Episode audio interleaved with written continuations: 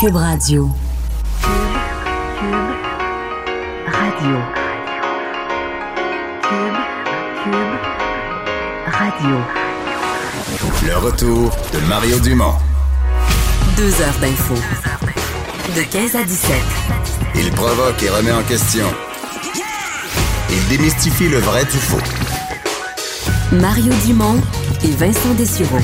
Le retour de Mario Dumont.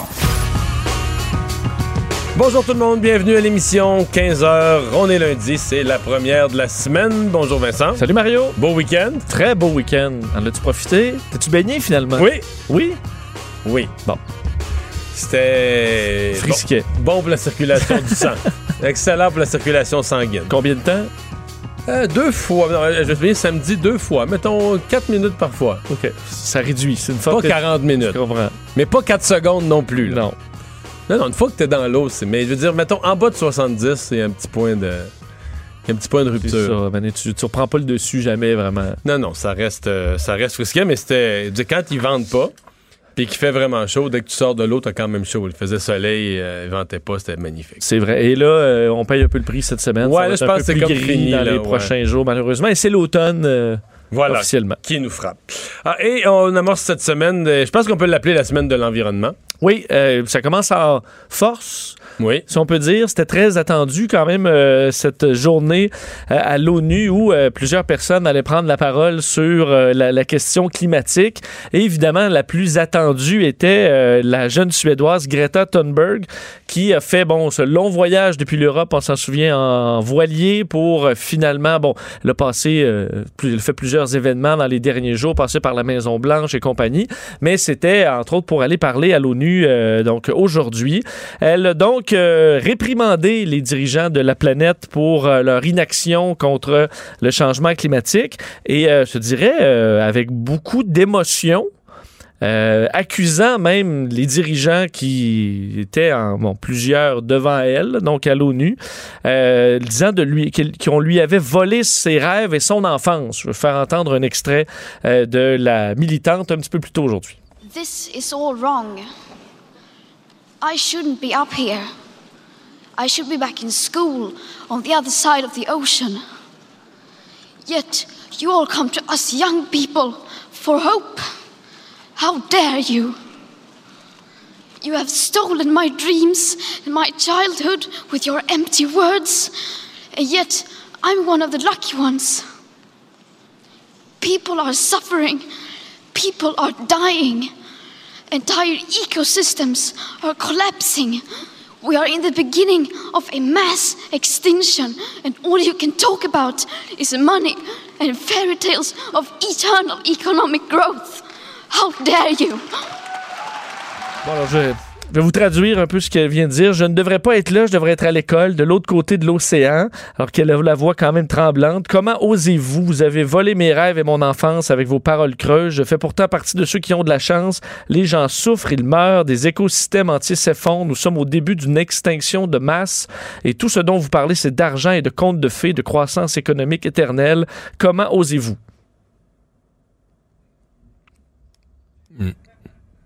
C'est dit. Oui. Aurais-tu été. euh, Elle a dit d'ailleurs le monde se réveille et le changement arrive, que ça vous plaise ou non, euh, en disant que les jeunes commençaient à comprendre euh, la trahison donc de, la génération actuelle et des dirigeants du monde. Si vous décidez de nous laisser tomber, je vous le dis, nous ne vous pardonnerons jamais, nous ne vous laisserons pas vous en sortir comme ça. Je, je- je me connais deux commentaires. Le premier, c'est que je me demande qu'est-ce que va être son prochain discours. là. Pour augmenter le niveau de drame? Moi, c'est où tu vas après, là? Une fois que t'as accusé toute l'humanité. L'autre bout, c'est. Je, je pense qu'on. Au nom de la jeunesse, les gens reconnaissent son cri du cœur que. Puis même le, le secrétaire général de l'ONU l'a dit, il y a beaucoup de pays qui ont fait des accords entre pays, puis ont signé des documents officiels, mais ils n'ont pas fait tant d'actions que ça avec. Mais. Euh, tu sais, sur la planète, là, il y a une multitude de problèmes, là. Je veux dire, les pays sont aux prises. Il y a encore euh, des milliers de personnes qui meurent euh, du, du- du sida, puis de toutes sortes de La mal- maladies. la malnutrition, La malnutrition. Et des fois, que- je comprends qu'elle, c'est le climat, là. Elle dit faut écouter les scientifiques sur le climat. Mais je suis pas certain qu'elle a. Il faut écouter les scientifiques sur tout un ensemble de sujets. Les médecins aussi sont des scientifiques. Euh, les économistes aussi, jusqu'à un certain point, peuvent être des scientifiques. Euh, il y a un paquet de, de- de- de problèmes dans l'humanité et je suis pas certain que cette jeune fille, à 16 ans, elle a le- l'ensemble du tableau de bord. Toute peut-être une perspective historique aussi, sachant que tu sais, euh, il y a eu des époques où c'était beaucoup plus dangereux que de, que de vivre aujourd'hui. Si on prend les jeunes en 1940, euh, La, vie était moins rose qu'au- que pour une jeune Suédoise de bonne famille en 2019, admettons. D'après moi, si ça avait été une jeune juive comme. euh, euh, je veux dire. Et c'est que l'ONU, elle est. Qu'elle veut pas. si elle ça- avait été une jeune juive comme Anne Frank à Amsterdam, là, là on- elle, il a volé sa jeunesse. Là. Parce que. Désolé, Créton, il a rien volé. Là. Ben ça, c'est un peu le bout. euh, tu sais, je disais des fois, on, qu'on tente un petit peu. la- Tu sais, euh, parlé- tu faisais référence à un expert en climat la semaine dernière. Euh, L'expert en climat, le météorologue en chef qui, dit- qui dit qu'il ne faut pas tenir ce langage. Parce qu'il disait les, les, les vrais chiffres sont déjà alarmants. On n'a pas besoin d'aller dans l'enflure. Et là, de dire que l'ONU a volé son enfance, je veux dire, c'est une jeune Suédoise dans les pays euh, les plus en santé au monde, dans une bonne famille aimante. Elle allait à l'école.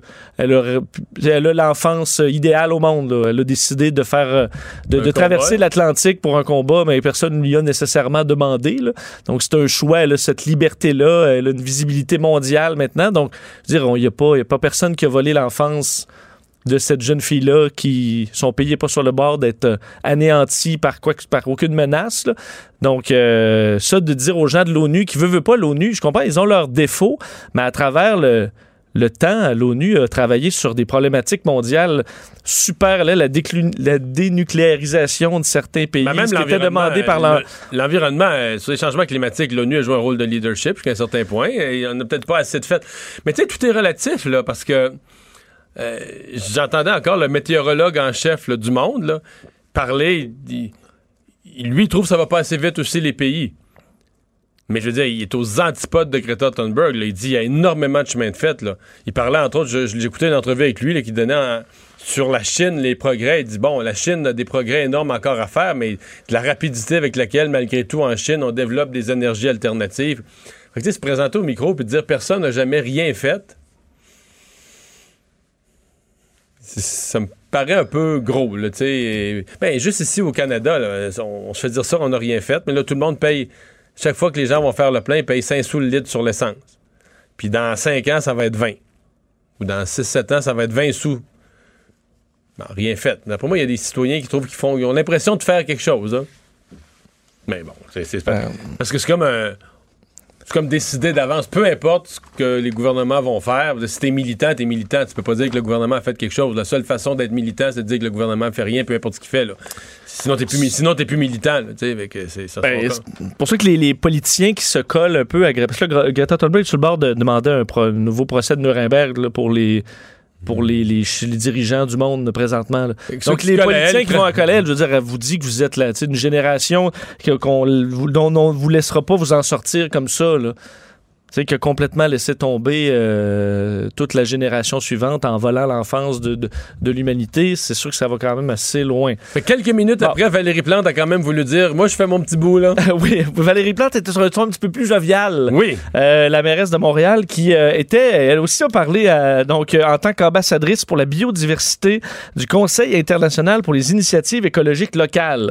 Alors, elle est allée parler, annoncer entre autres que pour la ville de Montréal, on allait euh, réduire, du moins on souhaite réduire les émissions de 55 d'ici 2030, alors que l'objectif fixé par l'organisation euh, est davantage à 45% Alors, c'était une annonce qu'avait à faire Valérie Plante euh, aujourd'hui en disant que les villes ben, font quand même ce qu'ils peuvent pour réduire les gaz à effet de serre. Je fais entendre un extrait de la mairesse de Montréal. Le secrétaire général a fixé des objectifs ambitieux pour les États, une réduction à 45 des émissions de gaz à effet de serre pour 2030 et la carboneutralité pour 2050. Et je tiens à vous dire que les villes, on est prêtes. Nous sommes prêtes à répondre à ces engagements, même que certaines villes, dont Montréal, allons aller encore plus loin. À titre d'exemple, puisque le secrétaire général nous demande aujourd'hui de poser des gestes forts, pour la ville de Montréal, nous visons à augmenter nos objectifs à 55% pour 2030 de réduction des gaz à effet de serre. Bon, alors un ton euh, autant d'un côté, c'est comme la fin du monde, de l'autre côté, c'est. Non, on Youpi. fait, nos- on fait notre possible, puis ça va bien. Alors, euh, on disait entre autres qu'à Montréal avait déjà réduit ses émissions de 25% entre 1990 et mille- et 2013 et qu'on souhaite une réduction de 80% d'ici 2050. Alors, c'est euh, c'est le souhait de Valérie Plante pour euh, Montréal. À quel point ça représente, tu sais, dans le concret, là, euh, on va faire quoi? Mais ça, c'est pas les- clair. Il y a tellement de choses euh, difficiles à, discerner pour tout le monde. Tu sais que le- le- Québec, c'est aussi vrai pour Montréal, la grosse période de progrès là, dans les dernières années, c'est 89, 90, 91, la récession. Il a fermé une raffinerie, il a fermé plusieurs usines au Québec, il a fermé des scieries, des entreprises qui ont fermé. Ça a réduit le camionnage. Parce que quand les entreprises ferment, puis là, les, les- les- les émissions de gaz. Mais la fermeture d'une raffinerie, c'est énorme. là. La, raffinerie qui a fermé dans l'est de Montréal. Ça fait longtemps de ça. Oui, mais ça a amélioré notre bilan là, sur- dans l'espace, tu comprends, de- C'est pour ça qu'il faut remonter à 90 pour avoir une bonne note. là. Oui, oui. C'est ce que tu me dis. Ben oui, parce que la fermeture d'une raffinerie. Par contre, là, l'année 2017, c'est pour ça que le, le Parti libéral euh, du Québec, là, il tape sur la CAQ, mais ils vont se faire taper sur le nez tout à l'heure, parce que là, ça avait baissé un peu, ça avait baissé un peu, mais quand les libéraux sont partis, là, ça baissait plus. On était stable. Ben, C'est difficile de baisser en période de croissance économique, là. Oui, parce qu'il se construit des, des usines. Ben, il se construit des usines, il y a plus de transport, il y a plus de gens qui travaillent. Comme là, on a le, Ben, plein, on a le plein emploi, là, un chômeur, là, il y a moins d'empreintes écologiques, il va pas travailler tous les jours. Il se déplace pas tous les jours, il se déplace moins. Oui. Mais donc, tu me dis que, tu sais, quand je dis 25% de 90 à 2013, c'est pas parce qu'on a fait de grands pas en avant, c'est parce qu'il y a Ben, des raffineries puis des. Non, on a des- fait certains des- pas en avant, mais le plus gros, tu sais, ce qui fait les grosses, comme on dirait en anglais, les grosses chunks, là, les, les gros morceaux, là, c'est les fermetures. Les fermetures. Les réductions d'activité économique. C'est ça. Il des fermetures de- dans le manufacturier, entre autres. Ouais, mais là, ce que j'allais te dire, c'est que quand, quand là, on va arriver sur les bilans 2017, 2018, 2019, qu'est-ce qui va commencer à entrer en- dans le portrait au Québec? La cimenterie de Port-Daniel. Qui On va devenir en, il va devenir en 2022 le plus gros émetteur au Québec. Là, là le bilan, euh, c'est là, c'est des, pour- c'est des dizaines de milliers d'autos qu'il faudrait que tu enlèves sur la route juste pour rester, juste pour pas augmenter. Mais là encore là, est-ce Ben, que. Parce que Mais c'est pas à au moins, c'est pas à Montréal, alors, pour Valérie Plante. euh. non, non, les plantes, c'est correct, mais je veux dire, est-ce que les gens dans la rue vendredi, mettons, vont dire, ben, fermez ça, là? Les gens en Gaspésie, là, c'est 400 là ou 200 qui travaillent, je sais pas, c'est 200 quelques, puis euh, envoyez-les chez eux, là. Faut, faut nommer les choses, là. On veut, on veut des résultats, on veut des résultats. Oui, mais il veut- il reste que les gens veulent du ciment aussi, là. Ben, Dans le sens, il- oui, mais on non. veut de l'asphalte puis du ciment, puis on a besoin d'essence. on a... C'est sûr que si ça vient de plus loin, euh, c'est pas mieux, là. Ça va le transporter. faut le transporter. Enfin. Bon.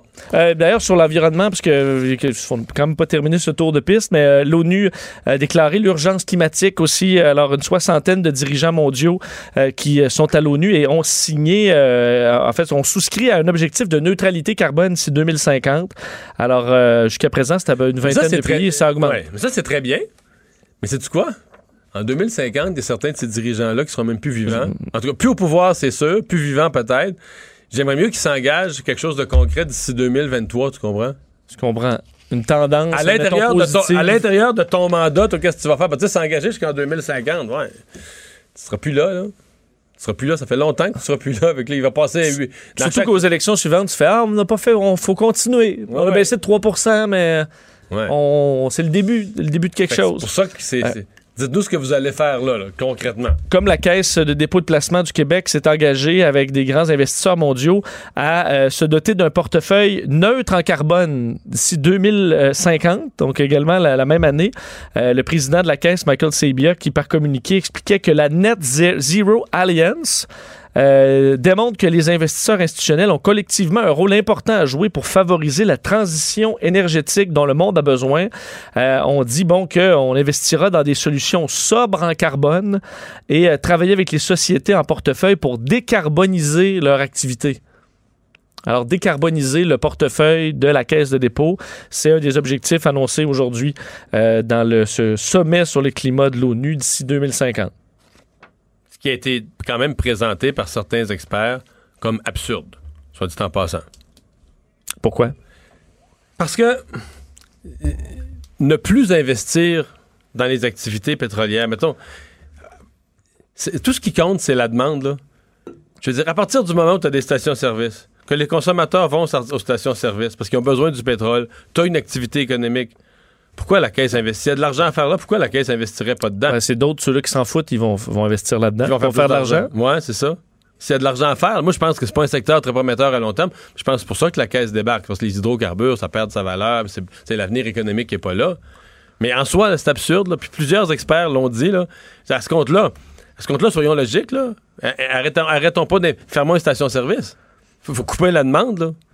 Mais si tu acceptes qu'il y a des stations-service, que tu acceptes que les citoyens y vont, que tout ça est acceptable, ben, l'actionnariat, c'est secondaire. Là. Je veux dire, est-ce que tu penses sérieusement que les pétrolières vont mourir par manque d'investisseurs? Non. S'il y a de l'argent à faire, là, qu'ils vont manquer de- ils vont manquer d'investisseurs pour aller mettre l'argent dans leur poche. Non. Ça arrivera pas. Là. Fait que même si la caisse n'en fait pas partie, Ben, sinon, ça va avoir des. Il y aurait des. Qué- En fait, une grande partie des Québécois, s'ils pouvaient mettre les, dans des actions qui payent, mettons, si tu te rends compte que ça va être là-dedans, ben, ils vont le mettre là-dedans. mais voilà. Ben oui. Parce qu'ils ont une retraite, puis ils veulent gagner. C'est pour ça qu'il n'y a pas de logique. La logique d'investissement, là, c'est une logique absurde. Tu veux réduire les émissions, mais faut que tu réduises la demande. Faut que tu coupes à la. Mais est-ce que aussi, là, parce que décarboniser son portefeuille, là, Ben, on beaux- est rendu dans l'image. euh, Il y a des beaux mots, là. je veux dire. euh, ouais. Ouais, ouais. Hey. Mais c'est l'en- l'environnement, c'est devenu beaucoup de l'image. D'ailleurs, parlant de ça, Québec solidaire qui s'est prononcé ce matin. Euh, oui, euh, le porte-parole, le co-porte-parole euh, Gabriel Nadeau-Dubois qui a repris en fait ce que Dominique Champagne a dit en fin de semaine au Journal de Québec et sur nos ondes, comme quoi le, en fait, François Legault, le premier ministre du Québec, ce qu'il est rendu climato-sceptique parce que Gabriel Nadeau-Dubois dit oui, il reconnaît les changements climatiques, mais pose des gestes qui vont les aggraver. Alors, c'est un peu ce que a dit Dominique Champagne en fin de semaine, disant ce n'est pas une affirmation gratuite quand je dis qu'est-ce qu'il est climato-sceptique, François Legault, dans ses décisions depuis un an? Il se comporte comme un euh, qui ne veut pas donc apparaître comme un climato-sceptique, mais qu'il l'est. Bon, mais. Voilà. c'est- Mais, mais le seul, le- l'exemple qu'ils ont, c'est c'est le troisième lien. c'est comme c'est un symbole, ça aussi, totalement. Puis il faudra encore faire la démonstration que les autos congestionnées, parce que présentement, il y a des gens congestionnés des heures de temps qui brûlent de l'essence à pas avancer, que ça, ça représente aucune, aucune émission grave. là. C'est le troisième lien qui, lui, amènerait des émissions plus graves. Ça, ça reste à être démontré, ça aussi. là. Surtout s'il y a un transport collectif sur le troisième lien. Faudrait faire la, faudrait faire l'étude. Effectivement. Eh, Mais c'est c'est un sujet qui devient lourd. C'est un sujet qui devient lourd. Puis là, cette semaine, ben, Mais surtout sur le ton, c'est que là, on s'en vient plus dans la, On peut plus là. rationnelle, là. On- C'est une guerre de, de génération même. ouais, ouais. Oui. Ben, les jeunes vont manifester, mais ce qui est drôle, c'est les politiciens qui vont aller à cette manifestation-là. C'est comme à partir du moment où c'est une guerre de génération, là, vous n'êtes plus avec les jeunes. Vous faites semblant d'être avec les jeunes pour vous donner bonne conscience, mais Parce que les jeunes, ils sont pas de votre bord. là. non, non. Vous êtes au bas des accusés. ouais, là. vous avez une voiture, vous avez vous consommez, euh, vous avez fait des voyages. vous allez- euh, les, les gens de 40 ans et plus qui vont à manif, même 30 ans et plus qui vont à manif, c'est comme vous vous mettez dans la photo pour pas être au- faire semblant que vous n'êtes pas au banc des accusés, mais vous êtes le mal. là. vous êtes le mal, c'est ça. Fait que vous allez à la manifestation, vous donnez bonne conscience, mais vous vous ridiculisez. Là. Tu sais, tu peux pas être des deux bords à la fois. Là. À moins que des gens vraiment sont des militants depuis 30 ans pour ça, puis qu'ils n'ont plus d'auto depuis 1989. Mais Si vous arrivez de Cuba cet hiver là, pour un petit deux semaines à chaleur, euh, vous n'êtes pas invité. vous n'êtes pas invités.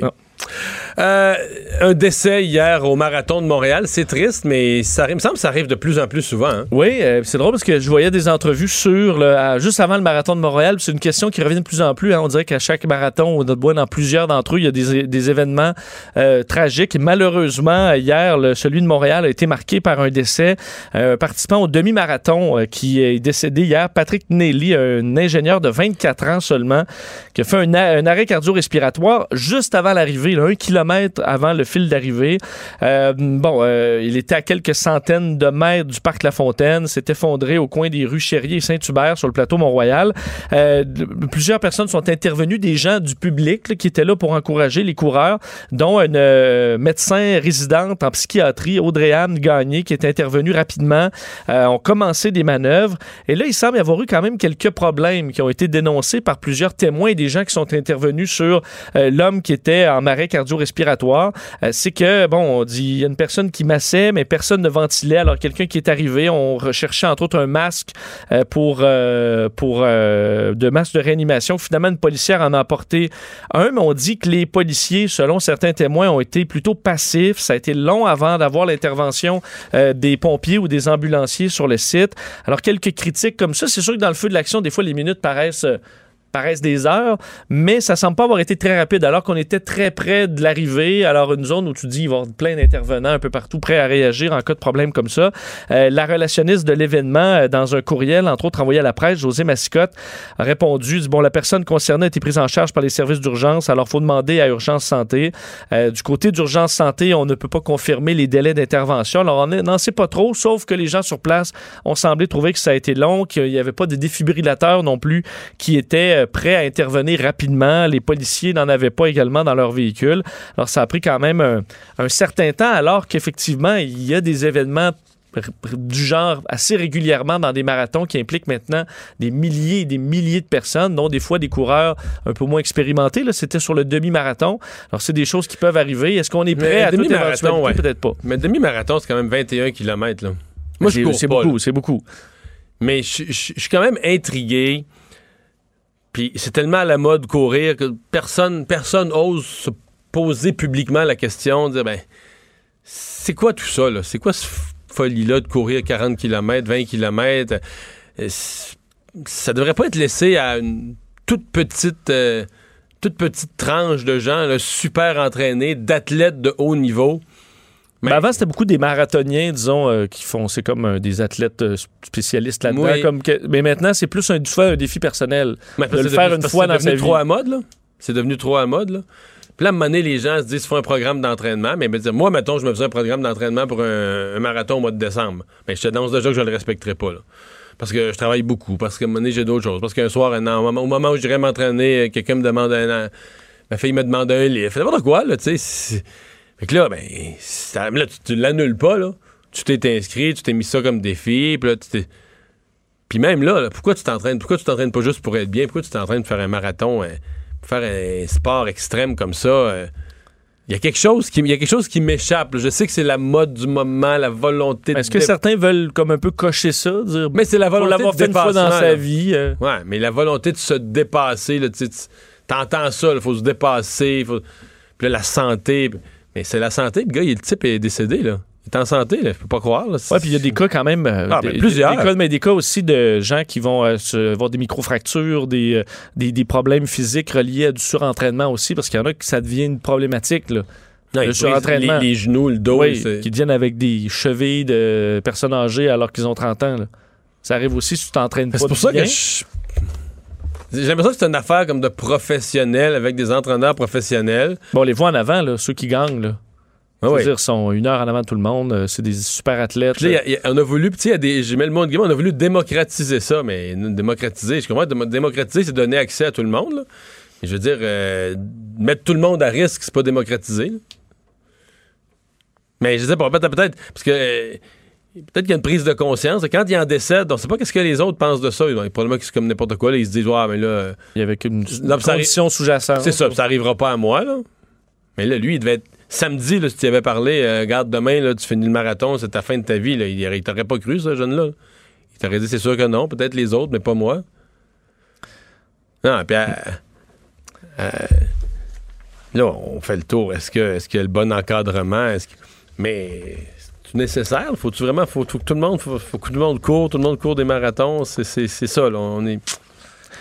D'ailleurs, il y a eu des problèmes aussi euh, au départ euh, hier. Euh, un manque d'effectifs qui a causé des délais au départ qui étaient prévus pour 7h10. Ça peut quand même paraître banal, tu sais, c'est 50 minutes de retard, mais entre autres pour la logistique dans la ville parce que ça paralyse quand même beaucoup les différents secteurs de la ville. J'entendais des pros quand même qui disaient que l'alimentation, c'était à minute près. Là sais, qui mangeait tant d'heures avant. C'est partir 50 minutes plus tard, là, ça dérègle tout. Là. Pour les ceux, je parle des vrais, vrais, vrais pros. Là. Mais t'arrives à l'échauffement, je suppose qu'il y a un pic ou qui concorde avec 7h10 le départ. Là. Euh, oui, même, même les, les, plus vite, le cours en quoi 2h15, 2h30, il faut de l'énergie pour toute la période. Là. si tu pars 50 minutes plus tôt, ça peut changer ton Parce que Dominique Piché, le producteur et directeur de la course, qui vous avez peut-être entendu cet extrait-là, qui a présenté ses excuses, puis il était même, euh, tu sais, émotif, là, donc il s'est adressé aux Québécois pour Ah, pourquoi il s'est s'excuser. adressé aux Québécois? je, je sais pas. Je pense qu'il y avait, vous voyez, une grande ampleur à s'excuse cette- au coureur, je comprends. et à leur famille, ben, Les aux Québécois. Montréalais, de la limite, mais Moi, excusez, Montréalais, au- ça dérape. Mais les Québécois, on, on s'en fout de l'air, nous autres, là, quand on court pas. Là. euh, c'était quand même 18 Non, mais c'est comme si tout le Québec, c'est comme si tout le Québec, là, de Latuc à On avait Sherbrooke, été tout, vraiment déçus. Là, tout le de monde était assis vivre, sur le bout de leur chaise, arrêtait de vivre, là, puis qui attendait le marathon. Non, c'est correct, là, on vit. hein. Euh, 18 000 participants quand même qui étaient inscrits aux cinq épreuves du, du marathon. Alors, ça fait du monde. Mais évidemment, c'est un casse-tête logistique aussi qui a été retardé hier. Alors, peut-être des trucs à revoir pour l'an prochain. Action collective qui vient d'être acceptée contre les CHSLD. Oui, une vaste action collective euh, dont on, on connaît bon, euh, les, quelques détails depuis euh, un an.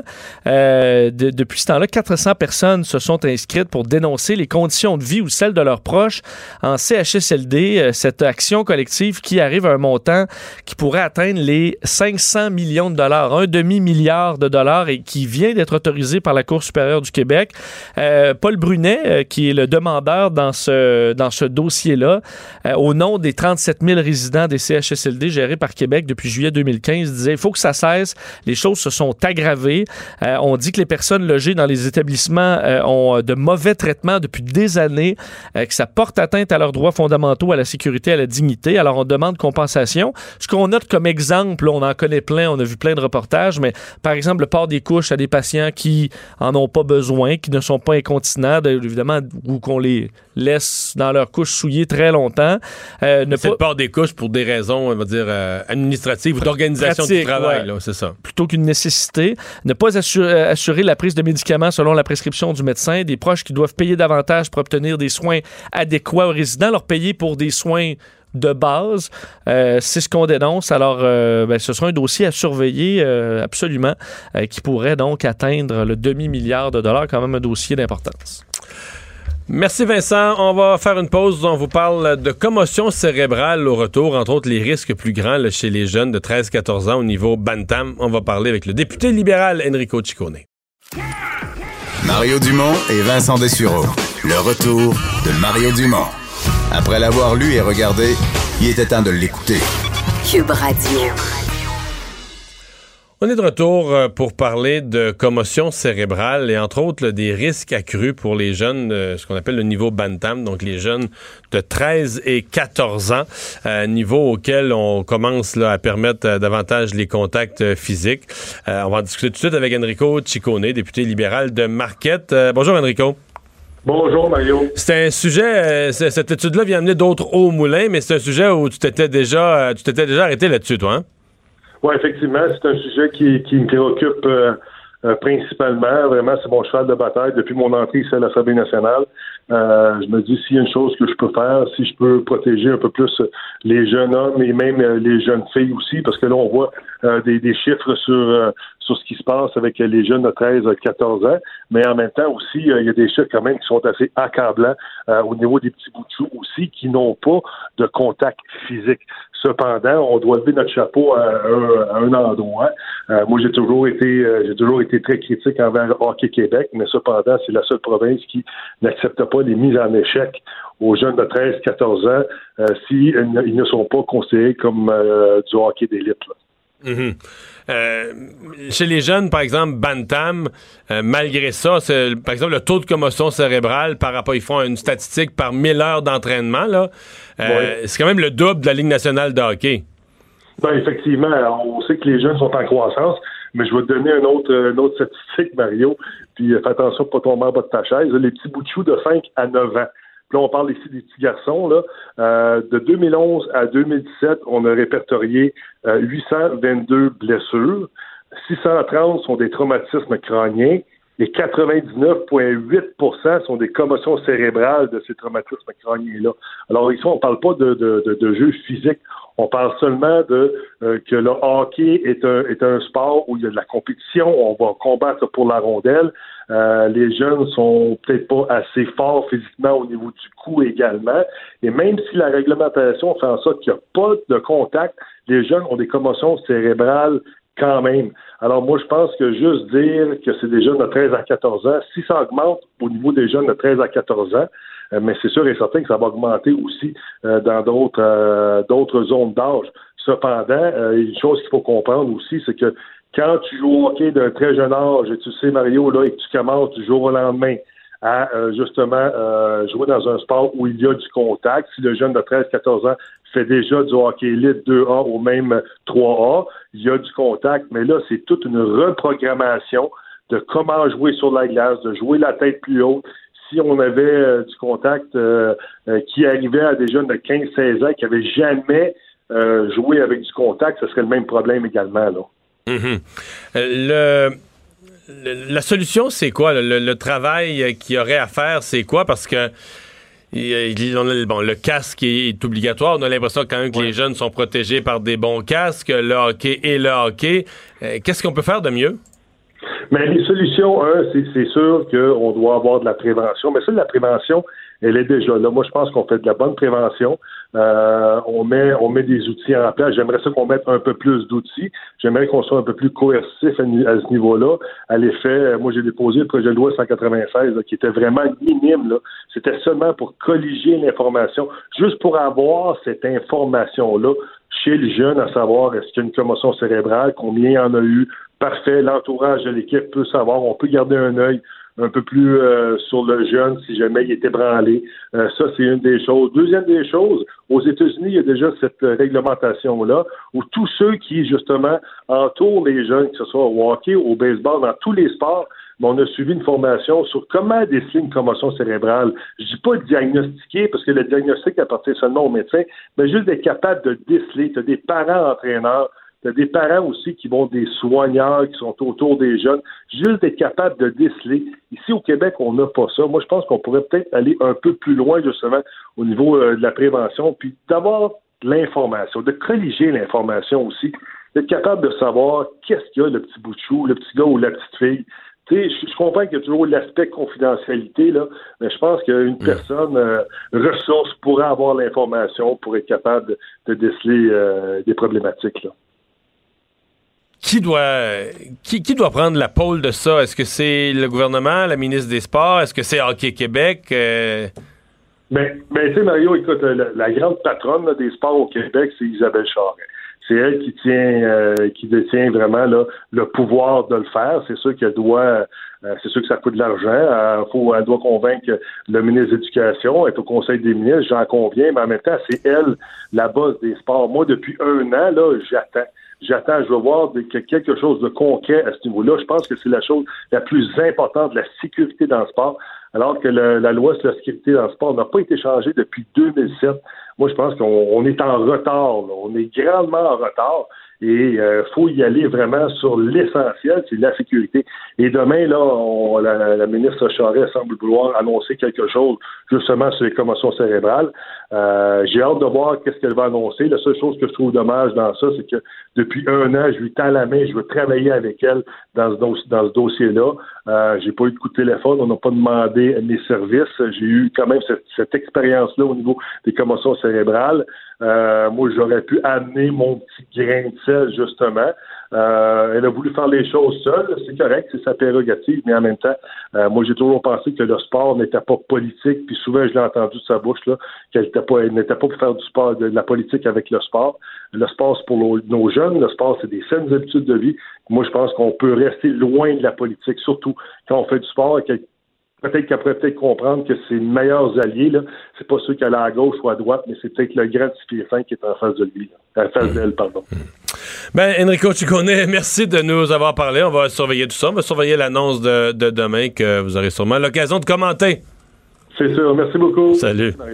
Enrico Ciccone, le député libéral de Marquette. Euh, on va aller à une pause. Dans un instant, les sports. Le retour de Mario Dumont. Parce qu'il ne prend rien à la légère. Il ne pèse jamais ses mots. Cube Radio. Alors, euh, Vincent, on est de retour. Euh, il y a le procès d'Hugo Fredette où euh, la, poursuite a terminé l'ensemble de la présentation de sa preuve il y a quelques minutes. Oui, et c'était une journée, bien évidemment, tous les détails de cette histoire-là sont, sont horribles, mais ceux d'aujourd'hui l'étaient tout autant parce qu'on s'intéressait au décès particulièrement de Yvon Lacasse. Alors, deuxième présumé victime de Hugo Fredette, ce septuagénaire qui aurait été tué par Fredette pendant sa, sa cavale. Alors, c'est une euh, experte en biologie judiciaire, Maria Fiorio, qui est allée parler euh, aujourd'hui euh, au Palais de justice de Montréal pour euh, bon, parler de la scène, entre autres dans le véhicule, alors que Hugo Fredette voulait voler le véhicule d'Yvon Lacasse. Il, elle raconte qu'il y avait carrément une mare de sang entre les deux bancs à l'avant, des formes qui suggèrent que M. Lacasse était en position basse, sachant pas trop s'il était encore vivant à ce moment-là là, dans, le, dans le véhicule. Mais selon les analyses, donc, dans, euh, autant à l'intérieur qu'à l'extérieur du Honda CRV de M. Lacasse, euh, tout le sang qu'il y en avait donc un peu partout euh, appartenait à Yvon Lacasse. Alors, pas de traces de sang d'Hugo Fredette à l'intérieur. Euh, on sait que le corps avait été retrouvé six jours plus tard dans un boisé en état de putréfaction avancée. Il y avait des bouts même qui manquaient, probablement arrachés par des animaux. Alors, un pathologiste judiciaire a parlé de que, bon, que l'aîné était décédé d'un traumatisme contondant, probablement des coups de pied au visage alors qu'il était au sol.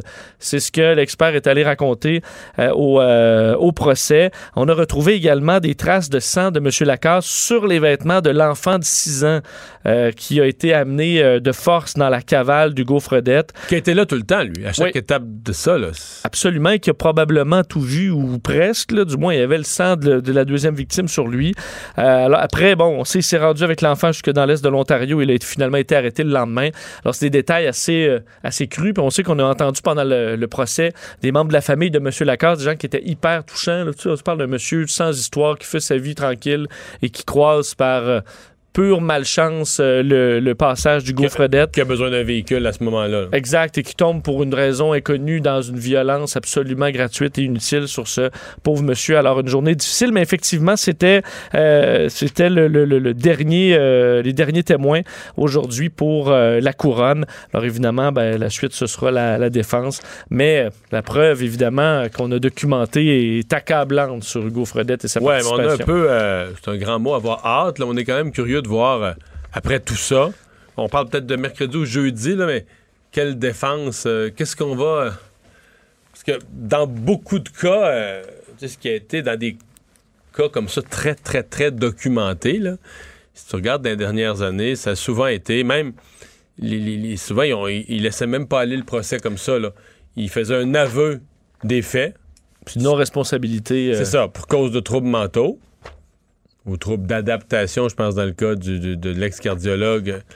Mais. Guy Turcotte. Guy Turcotte. Mais dans ce cas-ci, euh, je sais pas.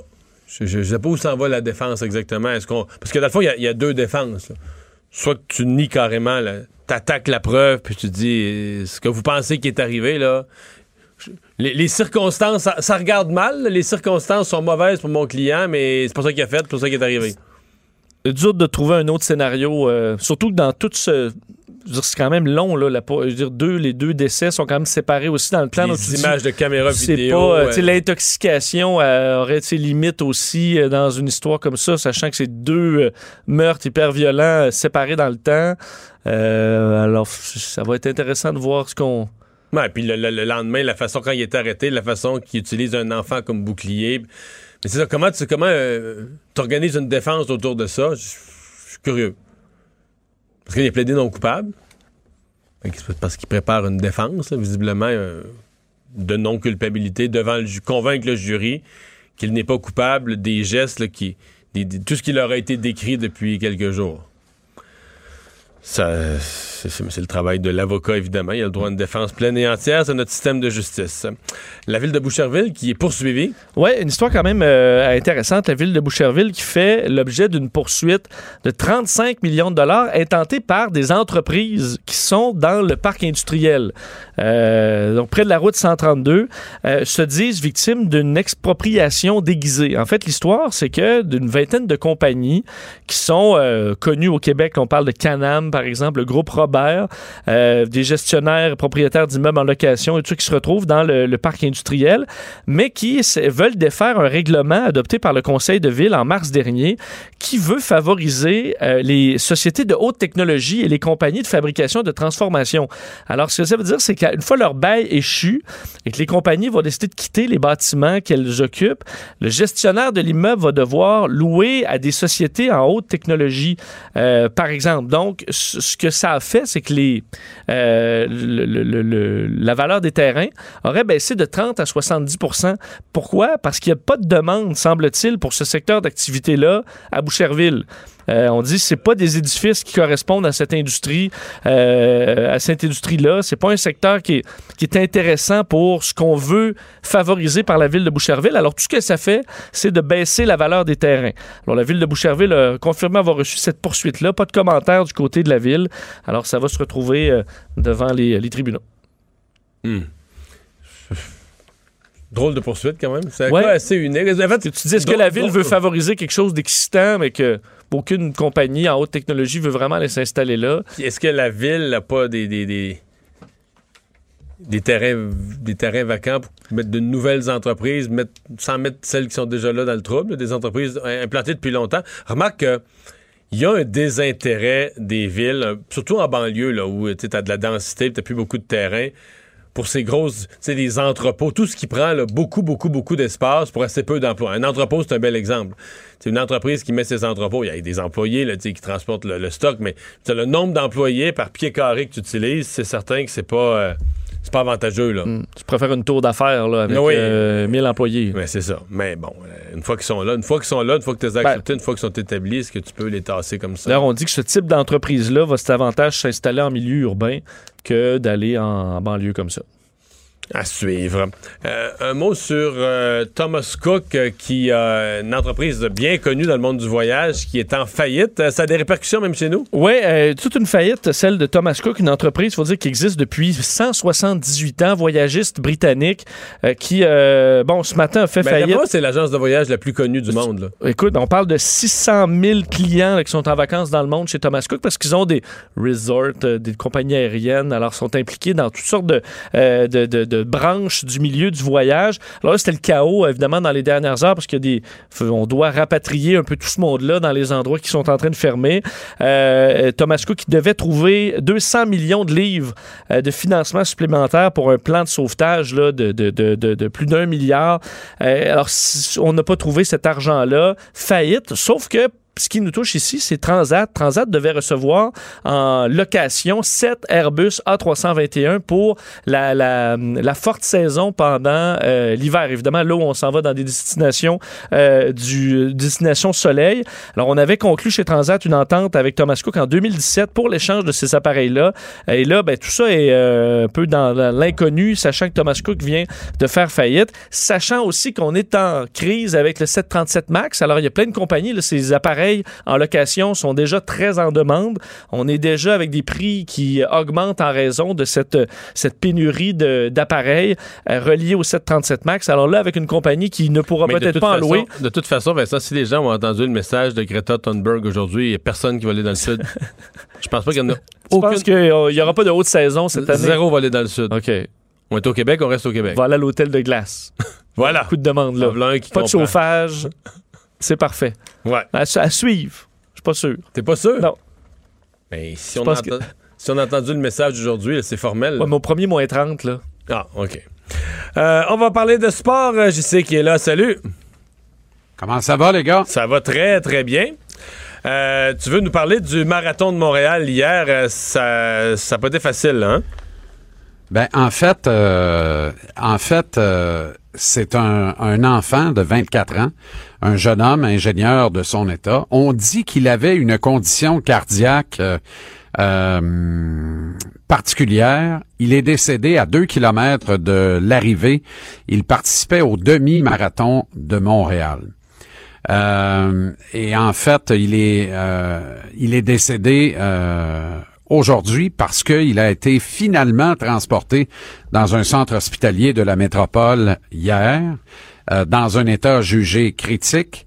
Et euh, parlant de critiques, elle euh, fuse de toutes parts contre l'organisation du marathon de Montréal. Euh, Il y a plusieurs choses là-dedans, les gars. Mais effectivement, si on a mis 25 minutes du côté d'urgence santé à intervenir dans un cas comme celui-là, c'est inacceptable. Il y a des policiers qui, euh, euh, aux aguets, sont intervenus, ont commencé à pratiquer des manœuvres de réanimation sur le jeune homme de 24 ans. Il n'avait pas de défibrillateur. Euh, comment il se fait que dans une épreuve aussi importante, aussi grandiose, j'oserais dire, c'est quand même un marathon international ici à Montréal, on n'ait pas davantage de sécurité le long du parcours, particulièrement vers la fin des différents parcours, que ce soit celui du 21 ou celui du 42 km, parce qu'on sait, les, toutes les statistiques le démontrent, quand il y a des malaises comme ça à la fin d'une épreuve de la sorte, ça se produit très souvent dans les derniers kilomètres de l'épreuve. Alors, à plus forte raison, quand on arrive tout près du fil d'arrivée, moi je dirais à l'intérieur de 5 kilomètres, il faut redoubler d'efforts au niveau sécurité et redoubler d'efforts au niveau de rapidité d'intervention de la part des paramédics quand il se produit une situation déplorable comme celle-là. Maintenant, je connais plusieurs personnes, Mario et Des, qui participent à plusieurs marathons par, par année. Tous me confient la même chose. Le pire marathon, c'est celui de Montréal. D'abord, pouvez-vous bien m'expliquer le parcours? Si au moins on avait un circuit patrimonial, là, dans le circuit allégué de 42 km, on franchit la rue Hochelaga presque de bord en bord, aller-retour. Pourquoi? Il y, a, il y a toutes sortes d'incongruités comme ça. Rendu là, faites-les courir sur l'île Notre-Dame en faisant plus d'un tour de piste ou quelque chose comme. Tu comprends? J'exagère, là. C'est, c'est démago à la limite, mais il y a certainement moyen de trouver une façon et de sécuriser davantage le circuit. Il paraît que le fameux bilan médical, c'est une véritable passoire. Ça, c'est ce qu'on raconte. C'est pas moi qui invente ça, Ouais. c'est pas moi qui l'affirme. C'est ce qu'on me raconte. Tu sais, autrement dit, est-ce que tous ceux et celles qui prennent le départ de l'épreuve peuvent le faire? Puis là, je veux pas juger les gens qui font de la course à pied. Ben moi non plus, mais c'est obligé de courir? Ben, en fait, C'est quoi est-ce en fait, je vais, je vais te revirer la question, Mario. Est-on obligé de se faire violence de la sorte? Ben, je comprends pas ça. Mais, mais tu sais, de, de Je se comprends garder, pas, de se garder en forme, de se garder en forme, d'être actif, c'est correct. Mais de se mettre en danger, je veux dire, euh, mais je pense que c'est pas assez dit là. Il faudrait que le marathon aurait un devoir de décourager les gens de courir. de, oui, c'est correct les compétiteurs internationaux qui font des marathons, c'est une élite. Pour moi, les marathons devraient être réservés à une élite sportive. Quelques autres qui sont vraiment super entraînés, des gens qui n'ont pas un once de gras, qui sont faits pour faire des marathons. Mais je veux dire, euh, c'est pas vrai la reste. C'est parce qu'on se met à nous-mêmes, on, on veut démocratiser ça, puis là c'est à la mode, puis on dit que c'est pour tout le monde. Puis après ça, après ça, t'arrives la phrase d'après, il faut se dépasser. là. on veut se dépasser, tout le monde doit se dépasser. Mais non, il faut être prudent, Mais- faut, faut, faut, faut, faut aller selon nos capacités. Puis... Mais t'as tellement raison. T'as tellement raison. Et j'ai envie de te suggérer que les organisateurs du marathon de Montréal sont presque non imputables aux yeux des décideurs, des gouvernements et autres autorités compétentes. Pourquoi? Au nom de la bonne santé, au nom de la bonne cause, au nom de la forme physique, au nom du fait que c'est noble de prendre une paire de running, d'aller courir dans la rue. Tu comprends? Et encore une fois, je ne condamne pas. Des gens veulent aller au bout d'eux-mêmes. Parfait, ça leur appartient. Par contre, tu ne le feras pas de façon officiel dans un événement comme celui-là, si tu n'as pas été hautement supervisé par un médecin, si le rapport de ce médecin-là n'est pas euh, euh, inattaquable d'aucune façon, tu comprends? Exemple, ce garçon, si c'est vrai qu'il avait une condition cardiaque, que faisait-il dans cette épreuve? Que faisait-il? Tu peux pas l'empêcher de courir dans la rue ou sur une piste cyclable tout seul, mais de, de, de prendre son, je sais pas, 45 pièces, 50 pièces d'inscription pour le, lui donner un dossard et le faire participer dans une épreuve de 20 km. Je trouve ça dommage, c'est regrettable. Puis j'accuse pas le garçon. Mais Mario, on- le sport de la boxe et les arts martiaux mixtes sont hautement encadrés. Pourquoi? Parce qu'on considère que ce sont des sports dangereux des sports violents. Alors, la Régie de la sécurité dans les sports du Québec intervient au moindre détail. Euh, Tyson Fury, là, qui a eu une coupure épouvantable au-dessus de l'œil il y a deux semaines dans un combat de poids lourd, ça se passait à Las Vegas. On lui a permis de boxer 10 rounds avec un un troisième œil dans le front. Il a, il a eu à subir plus de 50 points de suture, tu peux-tu croire, puis à boxer 10 rondes avec ça. À Montréal, on aurait arrêté le combat au deuxième round. Pourquoi? Parce qu'on juge que c'est un sport violent, un sport dangereux. Quand est-ce qu'on va juger la, la course à pied comme étant un sport violent? Je trouve que la course à pied, c'est un sport violent. Mais c'est-à-dire que c'est correct. Si tu le fais à ton rythme, que t'es pas poussé par rien, euh, que tu, tu sais, tu y vas selon tes capacités, t'arrêtes quand t'es fatigué, c'est correct, là. Mais le marathon, c'est plus ça, là, tu comprends? La foule est là, la foule est là pour t'encourager, pour te donner de l'énergie, mais ça, c'est toutes des phrases creuses. La, foule- la, la- la- la foule, là, est aussi là pour te pousser par ton psychologique, Ben, exactement. au-delà De de, la limite que ton physique peut tenir, là. Alors, de là, mais un ou deux derniers kilomètres de l'épreuve, là où se produisent généralement les accidents regrettables. Pourquoi? La patate t'augmenterait au repos parce que le cri de la foule, ça vient te stimuler. Tu comprends? Ça sécrète une endorphine particulière, juste le cri de la foule. T'ajoutes à ça le fait que t'es brûlé raide, d'être en fin d'épreuve, et là, t'en rajoutes, tu pousses la machine, et voilà, la machine casse. Il y a un autre jeune dans une épreuve de 21 km qui est décédé à Ottawa ce week-end aussi.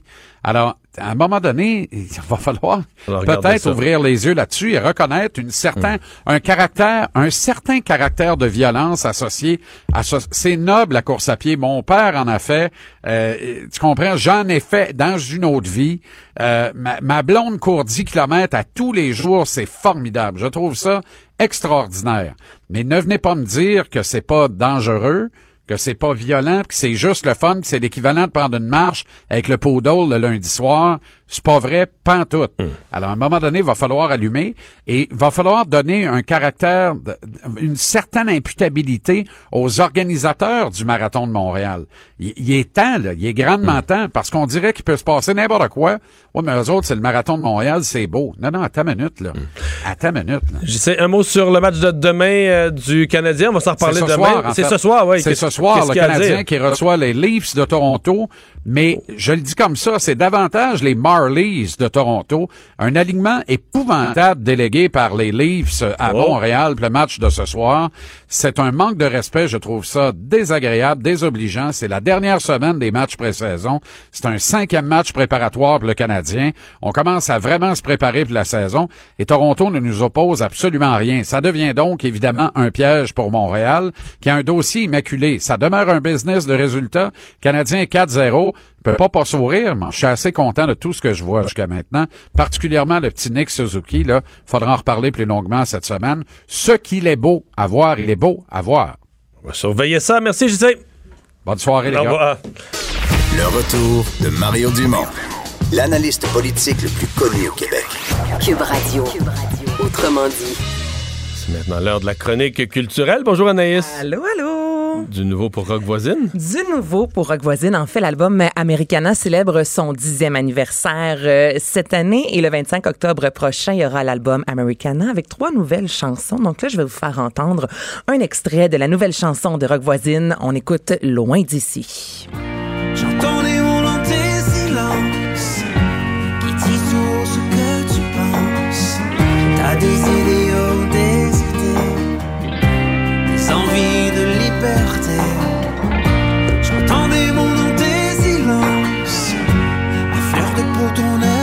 Un petit son un peu country, pas Ouais. mal, première balade. C'est relax, ça va bien quand même avec l'automne. Et là, il y a plusieurs dates annoncées euh, de sa tournée. Donc, Gatineau, Saint-Eustache, Sherbrooke, euh, Brossard, et là, j'en passe. Donc, allez faire un tour sur le site officiel de Rock Voisine pour avoir euh, des billets. Une bonne nouvelle pour les fans de Mariah Carey. Oh, on commence à penser à Noël déjà. Moi, je suis excitée au Oh. bout. Les gars, vous, votre Oh. sapin, c'est quand? Non. Là, dites-moi pas que vous en faites pas. Je sors le du 20 studio. décembre. 21. C'est sérieux? là? 22. Non, 22. 22 décembre? Ben, euh, parce que ma blonde Ben pousse. Ah c'est que- trop Parce long, que ma blonde pousse. là. Les pré-festivités, c'est trop long. Ça tue Noël. Mais non, mais non, mais Oui, Noël, c'est tout le mois de décembre au complet. Ça commence euh, début novembre. là. Ben moi, je suis excitée déjà. Là. Je commence à être en mode Noël. Et euh, à quel moment vous enlevez le sapin? Début janvier, mi-janvier, le premier au matin? C'est quoi? Ben, quand j'ai un peu d'énergie pour me débarrasser de ça. là. Le 2-3, là. N'importe quand, à un moment donné, je me lève un matin et je dis il faut donner un coup de bœuf, pour essayer de clairer ça du décor. Mais là, c'est-tu parce que vos conjoints aiment Noël, sinon il n'y aurait pas de sapin chez vous? C'est ça que je comprends? Un Ben moi, j'ai fait- moi, j'ai de la féerie, mais du 23 au 2, là. Mais tu sais, Moi, la rajoutez-moi-en pas. Moi, la déco, je suis pas bon. Là. Fait que, je, je déteste ça. Là. Ça, ça, chez nous, ça serait un arbre. Tu sais, une affaire qui déplie. Là, tac, Ma mère, c'est ça qu'elle a. Ça, ça 10 prend deux secondes. secondes de faire Ça, l'arbre, tu lèves, les boules sont collées, tout est là. là Tu branches, c'est réglé. Ça, c'est le parfait. rêve. Ouais. Ça, c'est le rêve, hein? Oui. Ouais, ça, c'est Ah oui. parfait. Bon, ben moi, ça, c'est mon plus gros cauchemar. Donc, pour ceux et celles qui, comme moi, tripent sur Noël, Maria Carey a annoncé aujourd'hui, euh, bon, ben, la chanson All I Want for Christmas célèbre, là, on va pogner un coup de vieux tout le monde, je pense, son 25e anniversaire. Cette chanson-là, là.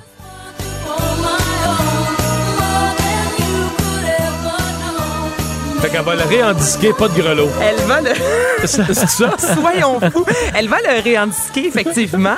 Hey, c'est quand même dans les chansons de Noël les plus populaires, là, la quatrième selon le Ah, Rolling roule Stone Magazine. Eh ben, bout, elle là. roule pas mal là-dessus.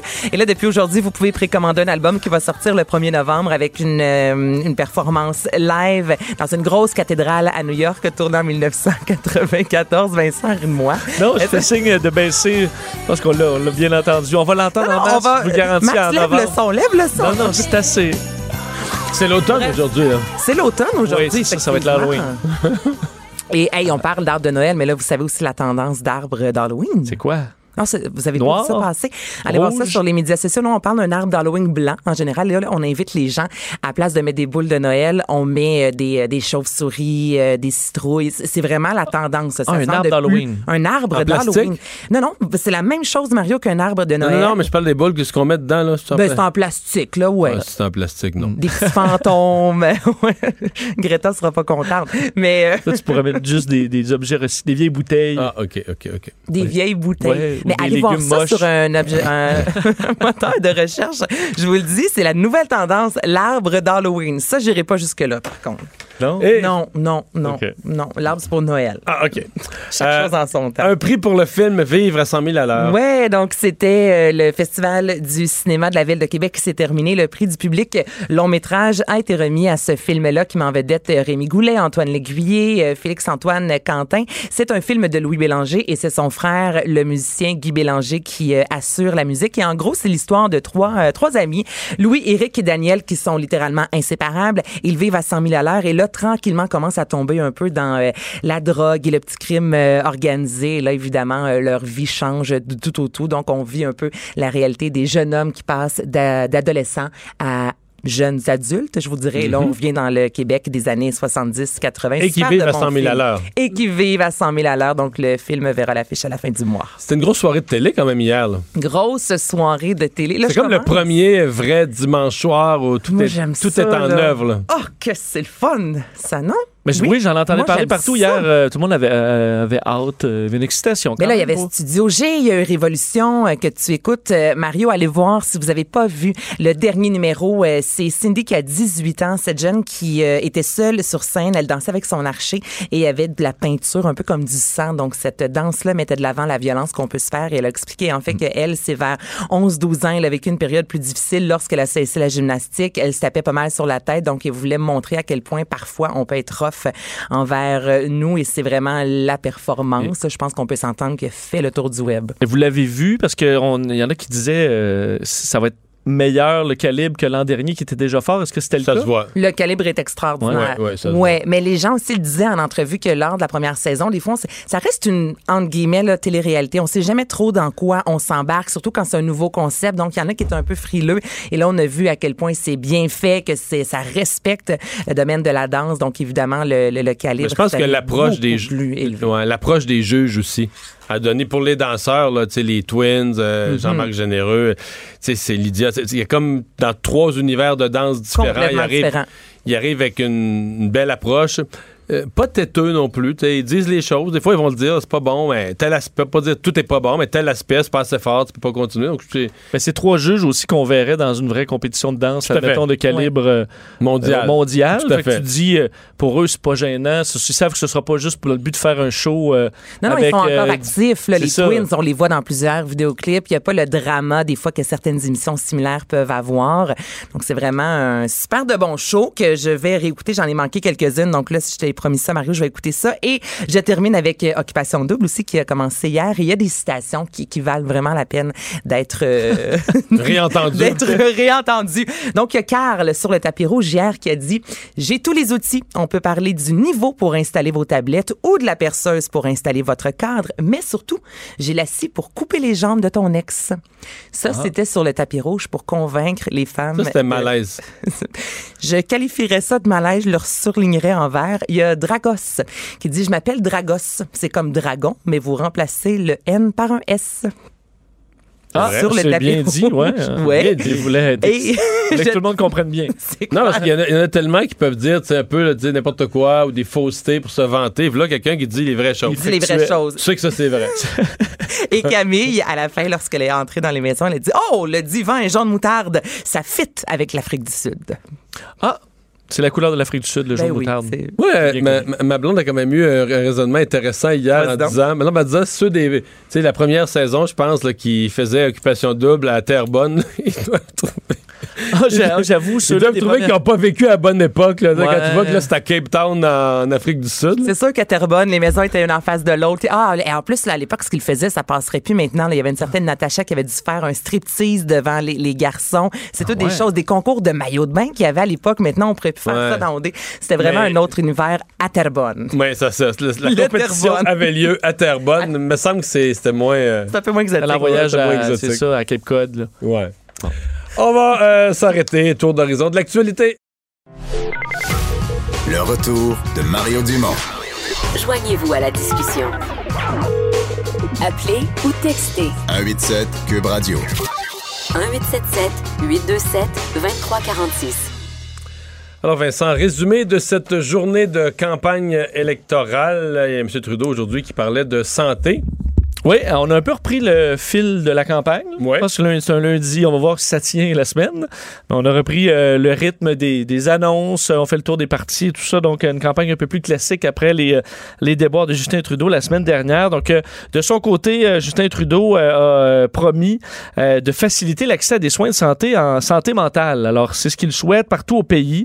Un accomplissement qui serait, euh, qui demanderait nécessairement une collaboration avec les provinces et les territoires. Alors, ça, c'est pas nécessairement chose faite, mais euh, il l'a lancé à la blague. d'une reconnaissance que nous devons négocier avec les provinces et territoires. La question devient qui voulez-vous voir négocier avec Doug Ford sur votre santé alors qu'il était euh, en euh, bon, faisait référence à son homologue ontarien alors qu'il était à Hamilton en Ontario. Donc programme en santé mentale dans un certain cas bon recevoir un traitement peut faire la différence entre la vie et la mort. Les libéraux qui promettent aussi l'accès à un médecin de famille en s'assurant que tous les Canadiens aient accès à un tel suivi médical stable. Évidemment tout ça c'est bien beau mais euh, il y a des coûts Euh, et ça ça fait partie d'une enveloppe quand même impressionnante des libéraux qui souhaitent, souhaitent investir 6 milliards de dollars au cours des quatre prochaines années. Ça fait 12 milliards en deux jours. Oui, ça va vite. Hier, c'était 5,6 plus, là, quelque chose. Et on est déjà en déficit euh, quand même pas mal. Euh, somme qui servirait donc à accomplir des engagements, en fait certains engagements qui datent déjà, dont un régime d'assurance médicaments national. Alors c'est quand même sur le 6 milliards, il y a plusieurs promesses là-dedans. C'est quand même des gros montants euh, qu'on euh, qu'on ventile ces jours-ci. Euh, on a pris par contre pour ce qui est de la négociation avec les provinces, qui peut parfois être compliqué, Justin Trudeau a cité les négociations des, sur les transferts en santé avec les provinces qui ont été faites dans les, son premier mandat, alors pour montrer qu'il était capable d'avoir des négociations fructueuses. Scheer, de son côté, lui, est dans le, encore le, le- le portefeuille de la classe moyenne, mais l'accès à une propriété. Oui, alors que Justin Trudeau avait annoncé aussi quelques modifications pour favoriser euh, l'achat d'une première maison euh, dans, certains coins du, pays. Ben, Aujourd'hui, Andrew Scheer euh, s'attaque au même problème, veut faciliter l'achat d'une première propriété pour les Canadiens en assouplissant des règles pour avoir accès à une hypothèque. Donc, ça touche entre autres le test de résistance qui est fait par, on sait, les, bon, les banques pour offrir un prêt hypothécaire. Est-ce que ces tests de résistance-là doivent être réévalués pour que certains puissent passer alors qu'ils ne passeraient pas, entre autres pour ce qui est du, euh, du euh, bon, euh, des de fonds. Alors, on veut les aider. C'est sûr que je pense pas que ça a été un grand problème d'avoir trop trop de tests de résistance dans les dernières années. Mais on a, selon Andrew Scheer, on doit quand même, euh, entre autres, amortir sur plus longtemps les paiements de maison. Ce que je me trompe pas, c'est... euh, C'est le contrat qu'on vient de faire, là. oui, c'était euh, sous le gouvernement conservateur euh, de Stephen Harper qu'on avait ramené à 25 ans, euh, plus au Oui, parce plutôt que que Jim 30 ans. Flaherty s'inquiétait de, de- de- de la bulle immobilière, de l'explosion du marché, puis il disait si c'est trop facile d'avoir accès à un prêt, etc., ça, ça fait gonfler les gens euh, mis sur des maisons qui valent de plus en plus cher, sont prêts à, à s'étirer, et donc le prix des maisons grimpe. Alors, il faut croire que ça a changé aux yeux des conservateurs qui voudraient donc ramener à 30 ans euh, le péri- la période d'amortissement euh, maximale pour permettre d'étaler les paiements et de pouvoir payer tout le reste. Là. Il les nomme dette étudiante, la famille, les factures mensuelles, la retraite. Il en commence à, la liste est longue, on le sait. Alors, c'est ce que promet Andrew Scheer. Et François Blanchette, lui, qui s'est rendu à la colle sur le bord des frontières et du fameux chemin. Oui, sur le dossier des migrants, euh, le Bloc québécois qui propose une suspension de l'entente sur les tiers pays sûrs euh, pour éliminer ce qu'ils appellent, un avantage des migrants à passer illégalement la frontière canado-américaine. En fait, c'est ce que ça fait, cette entente-là, c'est que euh, si on, les demandeurs d'asile ont réclamé un statut de réfugié, par exemple, aux, aux États-Unis, ils ne peuvent pas le faire au Canada. Alors, ce que ça favorise, c'est ben, le désir de passer de façon euh, illégale. Alors, en éliminant cette entente-là, ça rendrait euh, toute la frontière, euh, que ce soit illégale ou légale, euh, qui fonctionnerait de la même façon à ce niveau-là. Alors, c'est ce que souhaite euh, le, le Bloc. Milite aussi pour une augmentation du nombre de commissaires affectés au Québec à la Commission de l'immigration et du statut de réfugié. Euh, dit ça n'a pas de bon sens qu'il y a des familles qui attendent pendant des années que leur dossier avance. C'est vrai, on en a vu là, tous les dossiers qui traînent dans ce, euh, sur cette question-là. Alors, souhaite améliorer les choses en, en embauchant du personnel. Il y a la traverse euh, Matane euh, vers la côte nord qui a eu, une, disons, moins qu'on puisse dire, une mauvaise saison avec ses traversiers multiples. Oui. Euh, là, on essaie de réattirer la clientèle. J'ai vu d'ailleurs qu'il y a une campagne, une campagne de pub. là. Oui, et on annonce des rabais. Je quand même pas arriver très souvent. Non, ça, à la Société rabais. des traversiers. Ouais, une espèce de campagne de rabais, mais on, on en est là en raison d'une baisse effectivement d'achalandage qu'on attribue à toute la, la saga concernant les, les navires euh, de, de- qui font la traverse Matane, Bécomo, Godbout. Alors les visiteurs, les motoneigistes, motocyclistes, conducteurs de véhicules tout-terrain auront des rabais euh, donc du 11 octobre au 31 euh, mars prochain. Alors pour la basse saison, euh, faut dire, les visiteurs qui ont entre autres réservé dans un établissement d'hébergement de la Côte-Nord ou de la Gaspésie, donc ceux qui vont dans un hôtel, motel, euh, auberge, auront droit à un tarif réduit de moitié. Alors 50% de rabais pour la traverse, gratuit pour les enfants. Et pour les petits véhicules récréatifs, comme des véhicules tout-terrain et des motoneiges, ainsi que les remorques pour les transporter, euh, seront exemptés de tout tarif. Alors, c'est des gens qui dépensent, euh, c'est utile dans le coin. Alors, on, on fait cette offre-là dans le but de sou- soutenir l'industrie Mais je pense qu'il faut voir, ouais. faut voir ça comme la réconciliation entre la Société des traversiers puis cette région-là qui, qui, qui a souffert et qui n'est pas de, bonheur, de bonne humeur contre la Société des traversiers. C'est vrai, c'est vrai. Puis il faut dire faut- que, à mon avis, c'est un dossier qui n'est pas fini. On a vu les dernières enquêtes concernant euh, la Société des traversiers du Québec qui montrent qu'on Hmm. va gratter encore un peu plus loin. Parlant d'enquête, euh, ça se continue sur le, le 737, le Boeing 737 MAX. Euh, Il y a entre autres la compagnie Lion Air, l'Indonésie. On blâme encore Boeing. Oui, les autorités qui estiment, parce qu'on a, on a obtenu des conclusions préliminaires d'un rapport sur des autorités indonésiennes sur euh, l'accident impliquant le 737 MAX de Lion Air qui avait entraîné la mort de 189 personnes. Euh, donc, le rapport va être officiellement publié début novembre, mais le Wall Street Journal a obtenu des conclusions euh, préliminaires. Et ce qu'on apprend, c'est que d'un, on blâme clairement la conception du 737 MAX. On n'est pas très surpris. C'est relié au fameux système anti-décrochage qui n'avait entre autres pas été mentionné aux pilotes. Et on ajoute à ça la supervision, euh, bon, des problèmes de maintenance, une série d'erreurs de pilotage. Alors, c'est pas moins de 100 facteurs qu'on lit euh, à cet accident aérien. Il faut dire que le NTSB, donc l'agence américaine d'enquête, euh, selon le Wall Street Journal, n'aurait pas eu grand-chose à ajouter là-dessus. Il semble que Boeing et la FAA eux, s'inquiètent des, du rapport final qui pourrait fortement blâmer la conception chez Boeing et les certifications de la FAA. On sait qu'il y a certains rapports qui s'en viennent qui risquent de montrer un lien un peu trop plutôt euh, amicale entre la FAA et, euh, et Boeing au niveau de la surveillance. D'ailleurs, euh, il y aura réunion de l'Organisation de l'aviation civile internationale à Montréal et le nouveau patron de la FAA, Steve Dixon, qui doit rencontrer ses homologues aujourd'hui pour discuter des changements parce que éventuellement il reviendra le 737 Max dans les prochains mois. Et d'ailleurs, ce matin, il y avait un grand dossier dans le New York Times sur tous ces deux accidents impliquant le Boeing 737 Max. Et ce qu'on montre, c'est qu'il y a quand même plusieurs manquements, non seulement chez Boeing, mais surtout dans ces pays émergents qui embauchent énormément de nouveaux pilotes qui ont très peu d'expérience et qui ne sont pas nécessairement enclins à gérer des nouveaux problèmes comme ce qu'on a connu dans ces deux accidents-là.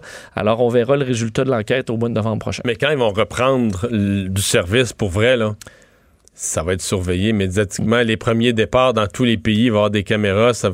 Oui, mais ça va régler cette partie-là. Par contre, la partie de. Il y a des compagnies aériennes là, qui grossissent tellement vite avec des pilotes de moins en moins expérimentés qui ont juste presque volé sur des systèmes de pilotage automatique que ça, ce ne sera pas une partie réglée de sitôt. Là.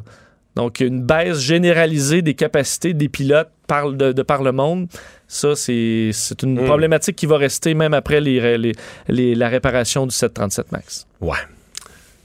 Le retour de Mario Dumont, l'analyste politique le plus connu au Québec. Cube Radio. Autrement dit. Je réfléchis au doigt, Vincent, là- là-dessus, mais ça fait quand tu voyages dans un pays là, tu sais, où euh, des petites, plus petites compagnies aériennes euh, Oui. d'un pays émergent, où tu dis, il y a probablement dans le, dans le pays moins de pilotes formés depuis longtemps, puis là, ben, la nouvelle compagnie elle veut offrir des bons tarifs. On serait en droit de s'inquiéter que ça se peut que la personne qui est aux commandes en avant, il est pas si pro. Il est pas si pro que le pilote d'Air Canada, c'est un, vol de ligne. là. Non. On dit entre autres que la Chine a fait un excellent travail. Eux étaient un peu là où l'Indonésie était il y a quelques années. Donc, une grande croissance des pilotes peu expérimentés. Entre autres, euh, les, les- les fabricants, Boeing, Airbus, et, se rendaient sur place pour former, s'assurer que les pilotes montraient les nouvelles façons de faire et que la Chine est devenue peut-être pas les meilleurs au monde, mais sont dans des standards qui ressemblent aux nôtres. Alors, c'est possible, mais ça demande beaucoup de travail et d'implication des, des fabricants, entre autres. Parlons maintenant euh, de cette euh, étude fait, qui, qui a été faite à partir d'une demande d'accès à l'information de la Fédération canadienne des contribuables, qui a voulu faire un suivi pour savoir, ben, on entend souvent qu'Investissement Québec euh, euh, participe dans une entreprise, sauve une entreprise, aide au démarrage d'une nouvelle entreprise. À chaque fois, évidemment, il y a toujours le même critère, on veut favoriser des investissements chez nous qui créent des emplois. Euh, Renaud Brossard, directeur pour le Québec de la Fédération canadienne des contribuables, bonjour. Bonjour. Et vous êtes allé poser la simple question de dire, bon, ben, de tous ces investissements euh, qui sont le, le fait d'Investissement Québec, quel suivi fait-on? Combien d'emplois sont vraiment créés? Exactement, en fait. euh, on se demandait avec les milliards investis euh, par Investissement Québec au cours des dernières années, combien d'emplois est-ce que ça a créé? Malheureusement, Investissement Québec fait aucun suivi. En fait, les seuls, les seuls emplois qui peuvent nous confirmer avoir créé, c'est ceux des 500 fonctionnaires qui travaillent. Je pense que les Québécois méritent mieux quand c'est leur argent qui est dépensé dans quelque chose comme ça. Donc, Investissement Québec, comme tel, n'a pas une politique, mettons, six mois après, un an après, un an et demi, de vérifier le nombre d'emplois, le nombre de nouveaux emplois. Pour une entreprise existante où on fait une phase d'expansion, il faut vérifier le nombre de nouveaux emplois. Exact. Il suffit uniquement la planification initiale des entreprises. Et d'après eux, c'est le seul suivi qu'ils ont besoin de faire. Pourtant, quand on regarde Donc, la, les planif- différences- la planification initiale voulait dire ce qui, est, ce qui est déposé comme plan avant d'aller chercher le prêt. Exactement. Ou le prêt ou la subvention, ou peu importe. Là. Exactement. Puis écoutez, une estimation, c'est bien, mais une estimation puis un résultat, c'est pas la même chose. C'est sûr, quand l'entreprise vient déposer son dossier, qu'elle veut obtenir une coupe de millions en aide gouvernementale, les choses vont peut-être être un petit peu plus roses que ce qu'elles sont réellement. Puis on a pu le voir au fédéral d'ailleurs. Il y a, euh, il y a quelques mois, c'est Black Law Supporter à Ottawa qui, euh, qui sortait un dossier sur le Fonds d'innovation stratégique. Et ce fonds-là d'un milliard devait créer 56 000 emplois et on a uniquement créé 6 000. Malheureusement, au Québec, on n'est pas en mesure de faire le même exercice puisque Investissement Québec n'est pas en mesure de nous dire combien d'emplois ils ont créé. Donc, euh, comment. euh, vous avez fait une demande carrément d'accès à l'information. Vous avez dit, bon, euh, on voudrait savoir pour l'ensemble des investissements de- d'Investissement Québec, quels sont les emplois créés? Comment on vous a répondu ça? Ben, initialement, on- ce- notre demande était pour demander le nombre d'emplois réels versus le nombre d'emplois estimés. Donc, le nombre d'emplois réellement créés pour la dernière année disponible. Ils nous ont envoyé les, les pages avec le nombre d'emplois estimés. Je Mais me pas, suis le pas le résultat. Pas le résultat, mais je me dis, écoutez, c'est peut-être qu'ils ont mal compris la demande. Fait que je, les ai téléphonés. Ça a pris plusieurs jours pour essayer de rentrer en contact avec eux. Ils ont finalement retourné un appel, peut-être huit jours après, pour me dire, ben écoutez, euh, c'était pas une erreur. On a bien compris. Euh, on ne fait aucun suivi par rapport au nombre d'emplois réels qui est créé. On ne demande pas ça aux entreprises. On regarde pas ça. Il n'y a pas de test par rapport à ça. Et c'est pas dans nos plans de commencer à le faire non plus. Je pense que c'est un peu aberrant considérant que le gouvernement veut remettre un autre milliard et demi dans l'investissement au Québec. Puis qu'en même temps, on n'est même pas en mesure de regarder quelle est la vraie efficacité des investissements que. Est-ce que vous, vous avez des doutes sur l'efficacité? Ben, j'ai énormément de doutes sur l'efficacité. Comme je vous disais déjà avec le fédéral, c'est sûr, le fédéral et provincial, c'est pas la même chose, mais avec le fédéral, cet exemple-là nous permet déjà de douter sur l'efficacité. Vous dites au fédéral, c'était un, un programme qui devait créer, qui investissait dans les entreprises, qui devait créer 56 000 emplois. Puis ils en ont créé 6600 uniquement. J'aimerais voir par rapport à ça, est-ce que Investissement Québec a des meilleurs résultats? Ou est-ce que si on parle du même ratio de euh, justement d'un manque de 50 000 emplois ou d'un dixième des emplois créés? Ben, je pense que vous allez garder un œil sur ce dossier-là euh, dans les mois à venir. Bien sûr. Renaud Brassard, directeur pour le Québec de la Fédération canadienne des contribuables. Merci d'avoir été là. Merci. Au revoir. On s'arrête. Le retour de Mario Dumont, l'analyste politique le plus connu au Québec. Cube Radio. Autrement dit.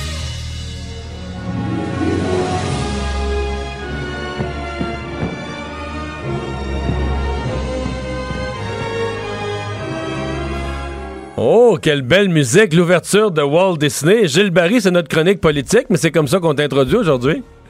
Ben, ça nous rappelle notre enfance, Mario. Ben, je veux justement vous parler de, de Justin Trudeau et sa vision Walt Disney de la politique. OK. Euh, J'ai l'impression que son imaginaire est habité pas mal par Alice au pays des merveilles, Blanche-Neige et les sept nains, ou sinon le conte des mille et une nuits. Oui. Alors moi, je vais vous parler de, de ce qui s'est passé de la semaine passée, mais sous un autre angle. Et euh, c'est un angle que tu, tu vas comprendre, Mario, parce que tu fait de la politique, puis des fois, avec du recul, on peut faire des analyses sur des compétences et tout ça.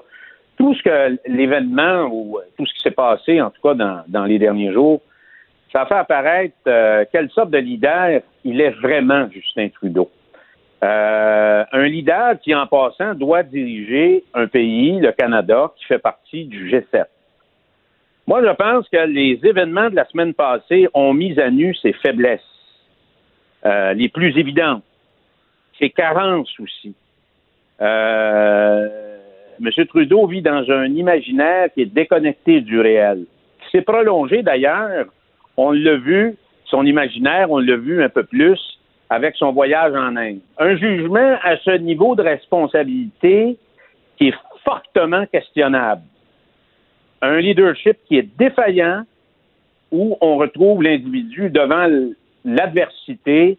Quand ça chauffe, ben, il y a un leadership qu'on peut euh, euh, souligner de fragile puis qui manque de fermeté. Alors, c'est un homme politique qui manque d'ancrage évident dans la réalité. Comme a dit Bob Côté la semaine passée, il vit dans un monde, le monde des anges. Un leadership qui est marqué par l'impuissance. Un leadership qui démontre ses grandes faiblesses et ses faiblesses qui ont été envoyées un peu partout dans le monde. Alors, le leadership, c'est beaucoup une affaire de comportement. Et je dirais que c'est probablement plus important que la compétence technique. Et on pourra revenir là-dessus. Moi, je pense que c'est une défaillance de leadership qui a manqué chez le premier ministre du Canada dans l'affaire de SNC Lavalin. C'était pas une affaire d'experts, d'avocats, de contentieux. Il y avait définitivement à s'affirmer comme grand leader et régler ça. Et il l'a pas fait, puis c'était beaucoup à partir d'une relation avec sa ministre. Alors, le peuple a besoin de sentir qu'il y a quelqu'un à la barre qui suit le cap, sinon, un doute s'installe. L'autre élément, Mario, qui est très important d'une fonction de premier ministre, c'est le jugement. Alors, tu as le leadership d'un côté, puis tu as le jugement de l'autre. Alors, le, être premier ministre du pays, ça demande un jugement qui est très, très exigeant parce que l'essentiel des décisions qu'il prend dans son bureau, elles sont pas complexes, elles sont ultra complexes. La plupart du temps, il doit dire non. Alors, ça, c'est à mes yeux un trait de caractère extrêmement important Et on voit que Justin Trudeau a définitivement un manque d'expérience qui est flagrant dans la vie, dans la vie de tous les jours. Alors, la com puis le selfie, là, ça peut pas régler tous les problèmes. Alors, moi, je dis, Mario, il y a des débats qui s'en viennent. Les Québécois, les Canadiens doivent se poser la question quel sens donner à votre vote lors du prochain scrutin fédéral? Est-ce que vous allez avoir le leader qu'il vous faut pour affronter ce qui va venir, par exemple? Le passé est fait, on ne peut pas le changer. Mais ce qui va venir, il y a trois choses importantes qui vont venir. Probablement un ralentissement économique mondial important. Je regardais les chiffres en fin de semaine. On, on annonce un- une baisse de la croissance économique en Chine. On parle de 6% l'année prochaine. Donc, il est possible qu'on rentre ce qu'on appelle dans le cycle, après un 10 ans de prospérité puis de croissance, un cycle qui va être beaucoup plus difficile. Des tempêtes géopolitiques qui ont déjà apparu. On l'a vu euh, euh, ce qui s'est passé en Arabie Saoudite. Donc, il y a de l'instabilité entre les nations. Alors, le Canada a joué quand même, a toujours joué un rôle important quand ça commence à brasser à travers la planète. Quelle sorte de chef qu'on veut, justement, pour être aux commandes du pays, qui va être en mesure de prendre les bonnes décisions dans ces moments difficiles. Puis l'autre élément, c'est que le Canada, pour les quatre prochaines années, va entrer dans ce que j'appelle un cycle où certaines autonomies provinciales vont reprendre leurs droits. Le Québec avec François Legault et Jason Kenney en Alberta. Alors je pense, Mario, qu'on est très, très loin aujourd'hui, quand on regarde tout ça, d'avoir à la tête du pays un leader politique qui fut jadis prix Nobel de la paix, Lester B. Pearson. Hmm. Mais la, la force, tu parles des, des deux grandes faiblesses de Justin Trudeau. Là. Je te reprends. Leadership, euh, d'abord. Puis, deuxièmement, être- bon, tu mets là-dedans le- sa, sa- sa capacité, quoi, son, son bon jugement, sa capacité de bien juger des situations. Mais sa force, quand même, qui a fait passer par-dessus tout ça, c'est. Puis c'est peut-être. Ça peut même être vu comme une, for- une forme de leadership, mais c'est. C'est l'image, la, capacité de communiquer, d'embarquer les gens dans l'idée d'un, monde meilleur, de faire rêver, euh, de faire rêver la jeunesse. Pendant au moins le premier deux tiers de son mandat, il a fait ça d'une façon extraordinaire. Ben, il a fait ça parce qu'il n'y avait pas d'opposition, Mario. On va se le dire aujourd'hui, là. euh, qui peut battre Justin Trudeau?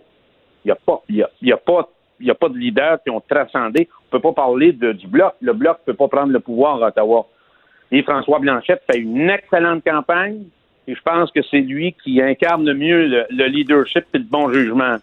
Mais les autres peuvent aspirer à devenir premier ministre du Canada. Là, on peut se poser des questions. L'autre chose, euh, le vent dans le dos, ça va bien. On peut faire quelques folies, puis bon, euh, le lendemain ou dans une semaine ou deux, ça peut être réparé. Mais moi, je te le dis, les quatre prochaines années, le vent ne sera pas dans le dos. Il va être, ça va être un vent de face. Alors là, c'est un autre, c'est un autre défi, c'est un autre ball game, comme on peut dire. Comment Justin va-t-il naviguer là-dedans? Alors, tu sais, la planète, là, c'est un monde, pour revenir un peu à son imaginaire, un monde d'ogres et de petits poussets. Alors, euh, moi, j'ai des doutes. J'ai vraiment des doutes. Et euh, encore une fois, si on gratte le vernis, si on va au fond des choses, on se rend compte que le fils n'a rien à voir avec le père. Donc, je pense que tout le monde est unanime là-dessus. Alors, euh, mais malheureusement, il n'y a pas comme alternative. Des L'alternative n'a pas grand-chose à offrir. De grands leaders non là. plus, ouais, c'est ça. Hey, merci beaucoup, ça, Gilles. Merci, Mario. Au revoir, à Bonne bientôt. d'émission. Bye Au bye à tout le monde. Vincent, euh, d'autres nouvelles? Euh, Il y a une espèce de curiosité dans l'actualité euh, de la région de Montréal. Euh, une espèce de pic d'appel à urgence santé, mais bon, c'est pas parce qu'il y a eu du verglas où il n'y a rien d'identifiable. Aujourd'hui, ça? Oui, une journée pourtant euh, qui apparaît sans histoire, là, à part euh, que c'est un peu gris, ce qu'on n'a pas vu depuis quelques jours. Mais on apprend que les paramédics d'urgence santé aujourd'hui ont eu un, pic d'appel vraiment inhabituel vers midi. On parle de pendant quelques heures, on était à 80 appels à l'heure, ce qui est beaucoup plus que la normale, qui est autour de 50 à 60. Évidemment, tu le dis dans les périodes de verglas, de tempête ou autre, on, explique un peu cette, euh, cette montée-là, mais pas nécessairement aujourd'hui. Euh, TVA Nouvelle euh, parlait entre autres avec Stéphane Smith, le porte-parole d'Urgence Santé, qui disait euh, qu'on est arrivé à quand même de longs délais d'attente par moment qui pouvaient grimper jusqu'à 6 heures. Alors 6 heures, ça veut dire qu'il y en a qui étaient ce midi et qui n'ont pas encore eu d'ambulance. Mais On- là, ouais, 6 heures, ça, 6 heures, ça se peut pas. là. ben, on, on explique que c'est des cas non urgents, Non, là, évidemment. quand même. Euh, alors, on les passe C'est parce que c'est jamais assez non urgent pour appeler l'ambulance. Ben, si, tu peux attendre 6 heures, prends un Uber ou un ouais. taxi, là, c'est sûr. Mais bon, c'est ce qu'on explique quand même. Euh, on recommande d'ailleurs aux gens de- du côté d'urgence santé de se rendre par eux-mêmes à l'hôpital dans des cas comme ça, là, euh, ou de composer Info Santé et non le 911 euh, pour les cas moins urgents. Question que ce, ce pic-là puisse passer. Euh, on explique donc mal cette, cette montée-là, un flot euh, inhabituel d'appels qui a entraîné donc une surcharge de travail, mais on dit qu'heureusement, peu de paramédics aujourd'hui étaient absents du travail. On dit 232 des 238 paramédics étaient au boulot. Alors, euh, tombé sur une journée où peut-être justement il faisait pas très beau, pas personne qui a allongé son, son congé.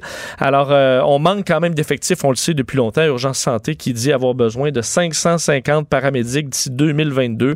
Une situation, puis on sait dans, tu dis toujours à certains moments dans, les grands, dans nos grandes villes et même nos plus petites villes, on est à un événement majeur que- crise, qui, qui manque d'ambulance clairement. Le président Trump qui a reparlé de prix Nobel.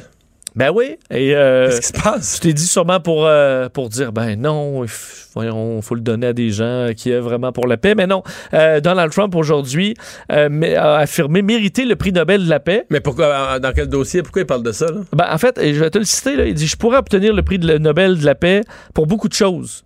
Oh, OK. S'il l'attribuait de manière honnête. Mais ce n'est pas le cas. Que Hein? Le prix Nobel de la paix est attribué de façon malhonnête. Oui. C'est pas la première fois, bon, qu'évidemment qu'il en parle. On sait que euh, lors de sa ben, tentative de gestion du dossier nord-coréen, parce que c'est loin d'être réglé, mais c'était quelque chose qu'il avait clairement en tête, d'aller chercher le prestigieux prix Nobel euh, de la paix. Il faut dire que Barack Obama l'avait eu. Dans ce qui me faisait pas plus de sens pour moi à l'époque non plus. Là. Un président qui était dans deux guerres euh, Qui recevait le prix dans Nobel le de la qui paix. recevait le prix Nobel de la paix. là. Je pense qu'il y avait un côté, une aura euh, euh, à ce moment-là, mais il l'a d'ailleurs dit, euh, le président, il dit, ils l'ont donné à Barack Obama immédiatement après son arrivée au pouvoir et il n'avait pas la moindre idée de la raison pour laquelle il l'avait reçu. Juste quand même peut-être moins, c'est moins faux que le reste. là. Dit, vous savez quoi, c'est l'une des rares choses sur lesquelles j'étais d'accord avec lui. Et euh, alors, euh, Obama en 2009 avait gagné donc le prix Nobel euh, et ça avait fait quand même une certaine, une, une certaine controverse. Mais donc, le président dit qu'il y a plusieurs dossiers dans lesquels il mériterait de le recevoir. plusieurs. Évidemment, celui qu'o- qu'on voit, c'est la Corée du Nord. Les autres, ils ne les ont pas, pas fait la nomenclature. Mais il y aurait, je pose plein de raisons. euh, Mais je sais pas pourquoi on Pour parle ça. du prix Nobel de la paix. Il est déjà attribué. à qui? Mais ça va être Greta Thunberg. Ça va être Greta penses Thunberg? pas? Ben, euh, c'est pour Parce qu'aujourd'hui, aujourd'hui, elle a lancé un message guerrier, là, mais. Ouais, euh, mais c'est pas pour la paix, c'est pour le, les, les- contre les changements climatiques. Tu penses qu'on va mêler deux choses? Retiens ce que je te dis. Tu penses pas? Moi, je suis presque sûr. Tu sais, ils vont vouloir faire un coup d'éclat avec ça. Ben, c'est deux choses, là, la paix puis euh, le, le climat et la paix. C'est sûr que... euh, tu réfléchis trop, C'est sûr que si on est sous l'océan, euh, ce sera pas nécessairement la paix. Mais je sais pas là. Ils vont trouver une explication. J'attendrai quand même quelques années, peut-être voir qu'est-ce qui devient de, de son travail sur le terrain. Là, le- Hmm, tu penses? Je sais pas, peut-être que je me trompe. Parce qu'aujourd'hui, elle était sur le bord de déclarer la guerre à la, Ouais, l'autre Ah, généra- une à- guerre au- générationnelle. au, au- en fait, aux milléniaux, aux X puis aux boomers. là. Puis au gouvernement du monde entier. Oui. Sur le fait, il y a juste la génération Z, là, vous êtes correct. Les autres, vous n'êtes pas invités à la manif vendredi. Là. Clairement pas. Eh ben, ben, je pense quand même qu'on va. Quand il va arriver le prix Nobel de la paix, son nom va circuler, c'est sûr. Parce qu'il va avoir été une voix pour la planète. C'est sûr. Mais je suis sûr qu'il y a des gens qui font des affaires exceptionnelles là, dans les pays du tiers-monde, euh, les deux mains dedans. Non, mais les médias parlent pas d'eux, là. Je sais, je sais, mais On c'est ne ça que t'espères pas, que les, les, les gens derrière, le- les Nobel, sont ailleurs.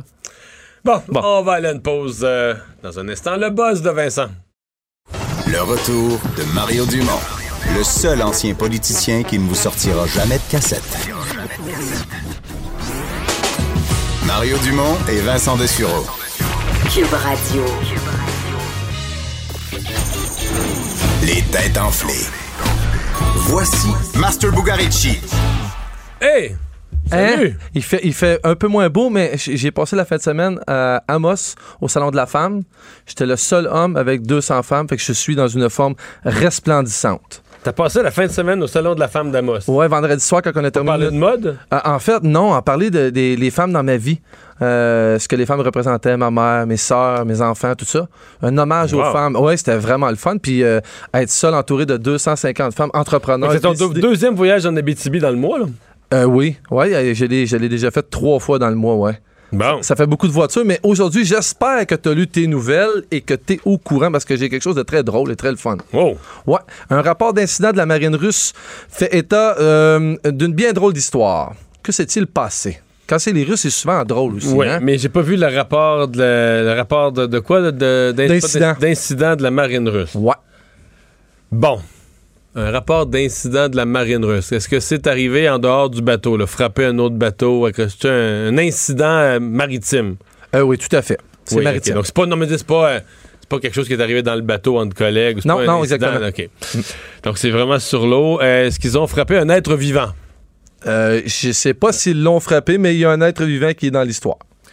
Ah, c'est-tu l'affaire qu'un requin est un peu, là? Un requin attaque quelque chose. C'est une histoire C'est comme pas, c'est pas un requin. Y a pas de requin dans Mais t'es pas vraiment loin, par exemple, déjà. T'es assez près. Ils ont assisté à une attaque. en fait, le premier indice, pour qu'au moins je t'en donne un, Oui. parce que là, t'es, là, t'es parti. Là. L'incident concerne le naufrage d'une embarcation de la marine. C'est hilarant. Considère- concerne le naufrage de magasin de la marine. oui. Mais pas celle à bord de laquelle ils étaient, là. Euh, on passe. Je peux comme pas répondre. Je peux, mais c'est, touché. C'est touché. Mais il y, y a un gros poisson qui leur a foncé dessus. C'est, c'était- c'est pas un poisson, mais C'est quand, même- baleine. c'est, quand même, quand même assez gros. Un narval, un morse, euh, qu'est-ce qu'il y a d'autre? Un ours ouais. polaire. Tu l'as, tu l'as trouvé. En fait, c'est un morse. Un morse. C'est, oh. c'est vraiment hilarant. En fait, c'est la flotte du Nord, euh, aux côtés de la Société géographique de Russie, qui naviguait au large du Franz Joseph Land. En fait, ce qui est arrivé, c'est qu'évidemment, ils font des recherches, puis ils font le truc, puis il y avait un drone aussi qui volait au-dessus. Puis là, il faut savoir qu'évidemment, c'est pas, la, pas le navire qui a été attaqué, c'est quand ils débarquent pour aller plus proche de la berge, ils prennent des petits zodiacs. Puis il est arrivé un morse. Puis un morse, on sait que ça peut quand même aller jusqu'à 2 tonnes, euh, qui a décidé qu'il dégonflait le bateau. Probablement à cause du drone aussi qu'eux survolaient. Il devait être tanné d'avoir du bruit, puis les bébés étaient prêts. Fait que c'est- il a probablement défendu ses bébés. Et alors, il a coulé le. Il a coulé le Il a Zodiac. coulé le Zodiac. Puis là, évidemment, euh, tout le monde est sain et sauf. Tout le monde a réussi à, à débarquer. Même que c'est assez drôle aussi de la façon que les, les militaires, la version des militaires dans l'histoire, c'est en contrôle de la situation. Ils ont réussi à rejoindre la berge. Mais finalement, ils se sont fait attaquer par un morse. Puis ils se sont fait couler par un morse. Oh! On est en forme à soir. Fait que dans, dans 17h avec euh, Richard, Vincent, Vanessa, on va tout casser.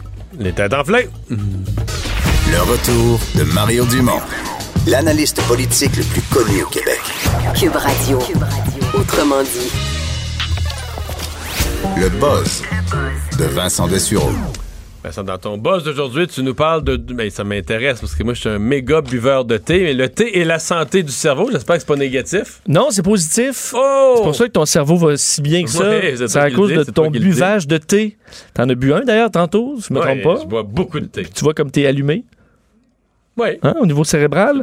Euh, des euh, experts, en fait, une, une recherche de euh, l'Université de Singapour et l'Université de Cambridge en Angleterre ont travaillé avec, faut dire, c'est une étude auprès de 36 adultes.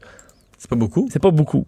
C'est peu, ça m'inquiète. Sauf que ça prenait des images, euh, entre autres des scans du cerveau et tout ça. Alors, OK, je euh, comprends. C'est pas, c'est pas des études juste, OK, c'est des, des grosses études, des scans du cerveau. C'est ouais. ça, c'est quand même plus complexe, mais on a étudié donc un groupe divisé en deux, les non-buveurs de thé et ceux qui boivent du thé. Euh, des gens de 60 ans et plus. Alors, on parle d'une longue exposition au thé, disons. Et euh, ce qu'on comprend, c'est que ceux qui mangent, qui boivent du thé vert, thé noir et du thé je sais pas si c'est ce que tu bois ou t'en bois un peu de tout. Thé vert, oui, les trois. Bon. Euh, J'aime aussi le Rooibos, le thé rouge, mais je, je bois tes trois là, oui. Tu vois que les trois c'est- qui sont nommés, c'est ceux-là. Au moins quatre fois semaine euh, pendant 25 ans. C'est-tu ton cas? Je suis rendu au moins à 20. Là. OK. Ben, tu vois, tu- à 60, tu vas être rendu en masse. Ah ouais, à 60, oublie ça, je vais passer le 20. Bon, ce qu'on explique, c'est que ceux-là donc, qui ont bu quatre fois du thé par semaine pendant 25 ans euh, ont le- leur connexion euh, dans le cerveau sont plus efficaces et organisées en fait d'une façon plus efficace. Il l'explique un peu là pour le faire simple. On dit par exemple votre cerveau c'est euh, le trafic routier et que vos zones dans, vos- dans votre cerveau c'est des destinations. Mais les connexions, ce sont les routes. Et vous, les buveurs de thé, ben, vos routes sont mieux organisées. Alors, tout se promène plus facilement. Évidemment, euh, je pense pas que ce soit une augmentation euh, folle des capacités cérébrales, mais il y a une différence. Évidemment, il y a une forte, euh, de fortes limites à cette étude-là. La première étant que c'est auprès de 36 personnes. Alors, il faudra vraiment grossir genre, l'échantillon c'est pour genre confirmer ça. qui ouvre le chemin pour faire une plus grosse étude. Exactement. Qui Alors, donne une hypothèse de travail pour dire, oups, il semble y avoir quelque chose ici. mais- Mais il y a déjà des études qui ont prouvé le, le- quand même les bienfaits du thé au niveau cardiovasculaire, entre autres, donc prévention des maladies cardiovasculaires, également au niveau de l'humeur générale. C'est peut-être pour ça que tu es de bonne humeur. Euh, donc, c'est en raison du, du thé. Et que euh, ce qu'on veut p- analyser davantage avec les prochaines études, c'est, euh, sachant que ça fait un effet sur le cerveau positif, est-ce que ça peut éviter le déclin cognitif qui va venir avec l'âge et que de boire davantage de thé, ça préserve un peu les capacités cérébrales? Regarde la reine euh, Elisabeth II, là. Encore super allumée. Toi, t'as- t'associes ça au thé. Ben, c'est. Ça de- paraît une évidence, C'est une de mes références qui boit du, bon, du bon thé de qualité, là. Mais euh, en fait, si tu venais chez nous, mettons, euh, une des choses qui est le fun avec du thé, c'est que, tu sais, en voyage, j'en achète. Tu sais, mettons, sans niaiser, là, je dois pouvoir faire euh, facilement 70 thés différents. C'est peut-être plus que ça. Ben, il y en a qui finissent par se ressembler. Tu peux avoir quelques thés noirs, quelques thés verts, euh, qui vont avoir des ressemblances, mais... Ben, je suppose qu'il y en a qui boivent le même thé toute leur vie, euh, exactement la même chose. Toi, Ben, tu t'aimes pas ça. tristes au Québec, c'est sûr qu'au Québec, euh, je pense que c'est les Britanniques, là, jadis naguère, qui nous ont cédé leur pire thé. Le salada. Mais le mais non, mais tout l'orange tu sais, le thé, le thé québécois. Ça, c'est pas bon. euh, J'en bois, mais je veux dire, mettons que tes ordonnes, c'est le dernier, c'est le pire thé, là. Je veux dire, moins bon que ça, c'est. C'est, mettons, c'est des là, qui font des jokes, là, qui font chez, euh, chez David là, qui mettent des, des, des bonbons à gâteau. Que, puis que ça, ça, ils, vont, c'est- ils vont dissoudre des bonbons à gâteau dans le thé, là, c'est pas buvable, c'est, comme du sucre, comme un sirop. Lipton, là. C'est comme un sirop. Ben, thé Lipton est meilleur, là. Meilleur que. Non, parce que c'est pas, le- c'est pas qu'il soit Salada ou qu'il soit Kinka, c'est de la nature de ce thé-là. C'est pas pour rien qu'on met du lait, là, c'est pour essayer de faire fuir l'amertume, pis tout ça, c'est pas... Tu sais, c'est ce qu'il y a de moins bon Ah, mettons le thé. grand. à, part les mélanges, là, euh, mettons le thé ultime. C'est quoi? Il y en a vraiment plusieurs, là. Mais j'en ai... Cet été, en Espagne, en Grenade, j'ai acheté un thé arabe, mais c'était des mille et une nuits, c'est un thé noir, mais avec quelques aromates dedans, là. Il est vraiment fou, C'est comme du bon Earl Grey, mais un petit peu plus de choses de pointe épicée dedans. t'sais. Mais j'aime les thés noirs, mais j'aime beaucoup les thés blancs. Le thé blanc, c'est vraiment... Thé vraiment- blanc? Ouais. Ça, c'est Ah. vraiment bon. C'est un thé jeune, il cueillit plus jeune, ça, c'est vraiment bon. Mais écoute, je te dis, là. Mais les rooibos aussi, j'adore tous les thés, là, les goûts qu'on a un peu plus, là, les, les épices d'Inde, là, la cardamome, la cannelle, euh, tu sais, ce, ce genre de goût-là aussi. Plus en hiver? ou- C'est drôle, hein? Hmm? Non, mais je sais que c'est identifié, là, ces goûts-là comme plus. euh, moi, je m'en fous, là. Je veux dire, il Tu fait peux prendre 34 ça, euh, degrés, 20, 34 degrés, je me fais un thé comme ça, puis. Mais tu sais-tu du thé glacé? J'en bois, mais je. Non, mais Ouais. c'est plus le thé, là. Tu finis de manger, là. Puis là, t'es comme un peu lourd, là, peut-être pour. euh, Là, ça passe bien. un bon thé. Puis ton cerveau en... Voilà, s'en c'est- porte c'est- c'est bien qui viens- encore plus. C'est toi qui viens de me l'apprendre. L'argent et la désinformation. Oui, mais petit euh, détail aujourd'hui sur. euh, le- on a beaucoup parlé des fake news, puis entre autres des sites là, de fausses nouvelles qui roulent sur les réseaux sociaux. Ce qu'on apprend aujourd'hui, c'est que les, ces sites-là font, font bien de l'argent. Euh, Mais parce qu'ils ont beaucoup de clics. Beaucoup de clics, mais euh, le problème, c'est qu'on explique que 20 000 sites, par exemple, les 20 000 sites de dé- désinformation les plus connus, ont généré euh, l'an dernier à peu près 300 millions de dollars canadiens. Euh, alors que c'est pas des sites euh, de nouvelles euh, qui demandent beaucoup de personnel. Alors c'est des sites qui sont capables de générer beaucoup d'argent, tout simplement parce que les, les grandes compagnies vont investir souvent dans des systèmes automatisés qui vont placer de la pub sur tout ce qui fonctionne. Donc un Ils site se rendent pas compte qu'ils encouragent par en arrière des sites de, de- de nouvelles de scrap. C'est le cas, ils ont nommé, parce que c'est une étude, c'est des, des Allemands qui ont sorti ces détails-là aujourd'hui et ont, ont donné des infos. En fait, plusieurs grandes compagnies européennes comme Opel ou la Deutsche Bahn, euh, euh, des compagnies de télécom, font de la publicité sur des sites pourris de fausses nouvelles, de désinformation, sans le savoir, en utilisant des systèmes automatisés très peu vérifiés. Alors, ce que ça fait, c'est que ça donne, génère vraiment une industrie de clickbait euh, et ça. Mais c'est logique parce qu'une fausse nou- nouvelle, c'est une nouvelle. C'est quelque chose de surprenant. Alors, quand tu fais une fausse nouvelle, c'est quasiment toujours quelque chose de surprenant. C'est toujours quelque chose. Ouais, si tu la conçois spécifiquement pour que ce soit Soit comme, ben, c'est- voyons donc. Ben oui, c'est ça. C'est un ben voyons donc. Mais regarde, la plus belle, le plus bel exemple là, dans la dernière campagne, pour moi, c'est un exemple. C'est quand ils ont dit le pape appuie Donald Trump. là. Oui. C'était complètement faux, mais c'est sûr que tu cliques là, dans le sens que. Faut que tu lire ça, ouais. Tu dis, ben, le pape, le pape se mêle des élections aux États-Unis, ça se peut pas, tu sais. En même temps, quand t'es t'es un peu plus averti, là, justement, tu arrives dans cette nouvelle-là en disant, Hey, ça, c'est sûr que c'est une, joke, là. T'es sûr que c'est pas vrai. Fait que là, t'es plus méfiant. Mais les gens qui sont pas méfiants, qui prennent ce qu'il y a sur le web et qui se disent, ben non, si c'est écrit, c'est vrai. ben, Mais parlant de méfiance, la semaine dernière, tu as vu, ça a été viral, un, un bandeau refait de LCN ou TVA là, qui disait une affaire de des moteurs endurcis là, reliés à une à saisie de Viagra ou quelque chose de même. Mais genre, le bandeau est clairement coupé. euh, tu sais, c'est que dans ma tête, clairement un montage. Je comprends que je travaille euh, en télé, je, je le vois Au premier coup d'œil, Dans ma tête, c'est évident. Puis il y a des gens connus, même des gens de l'industrie, qui ont même des émissions de télé euh, à d'autres réseaux qui ont publié ça en disant, Ah, voyons donc, comme s'ils font des blagues euh, déplacées sur leur bandeau. Mais je veux dire, c'est grossièrement coupé. Là, même pas dans ma tête, je suis capable de faire de quoi de mieux, même moi-même. Avec du bricolage. Je suis très surpris que des gens, c'est pas juste quelqu'un qui m- qui maîtrise pas l'internet, des gens dans le milieu qui partageaient ça. La vigilance est vraiment pas euh, encore optimale. Quelques secondes pour me parler du lien entre le chat et son, son maître. Son je veux humain dire, toi, t'es plus euh, chien et moi chat. Et souvent, les propriétaires de chiens vont dire Ah, ben, nous, on a un lien particulier que vous, vous avez pas avec vos chats qui se foutent de vous. Euh, C'est faux. Ben, c'est faux. Selon Oh. l'Université de l'Oregon, grande étude auprès des, des propriétaires de chats, on se rend compte que le lien avec le chat, quoique plus discret, c'est un animal plus discret, moins démonstratif, mais que le lien est pareil entre un chien et son maître, un chat et son maître, et un bébé et ses parents. C'est à peu près le même euh, niveau, euh, le lien, là. Donc, le, où on va se sentir en sécurité, où on est bien avec la personne.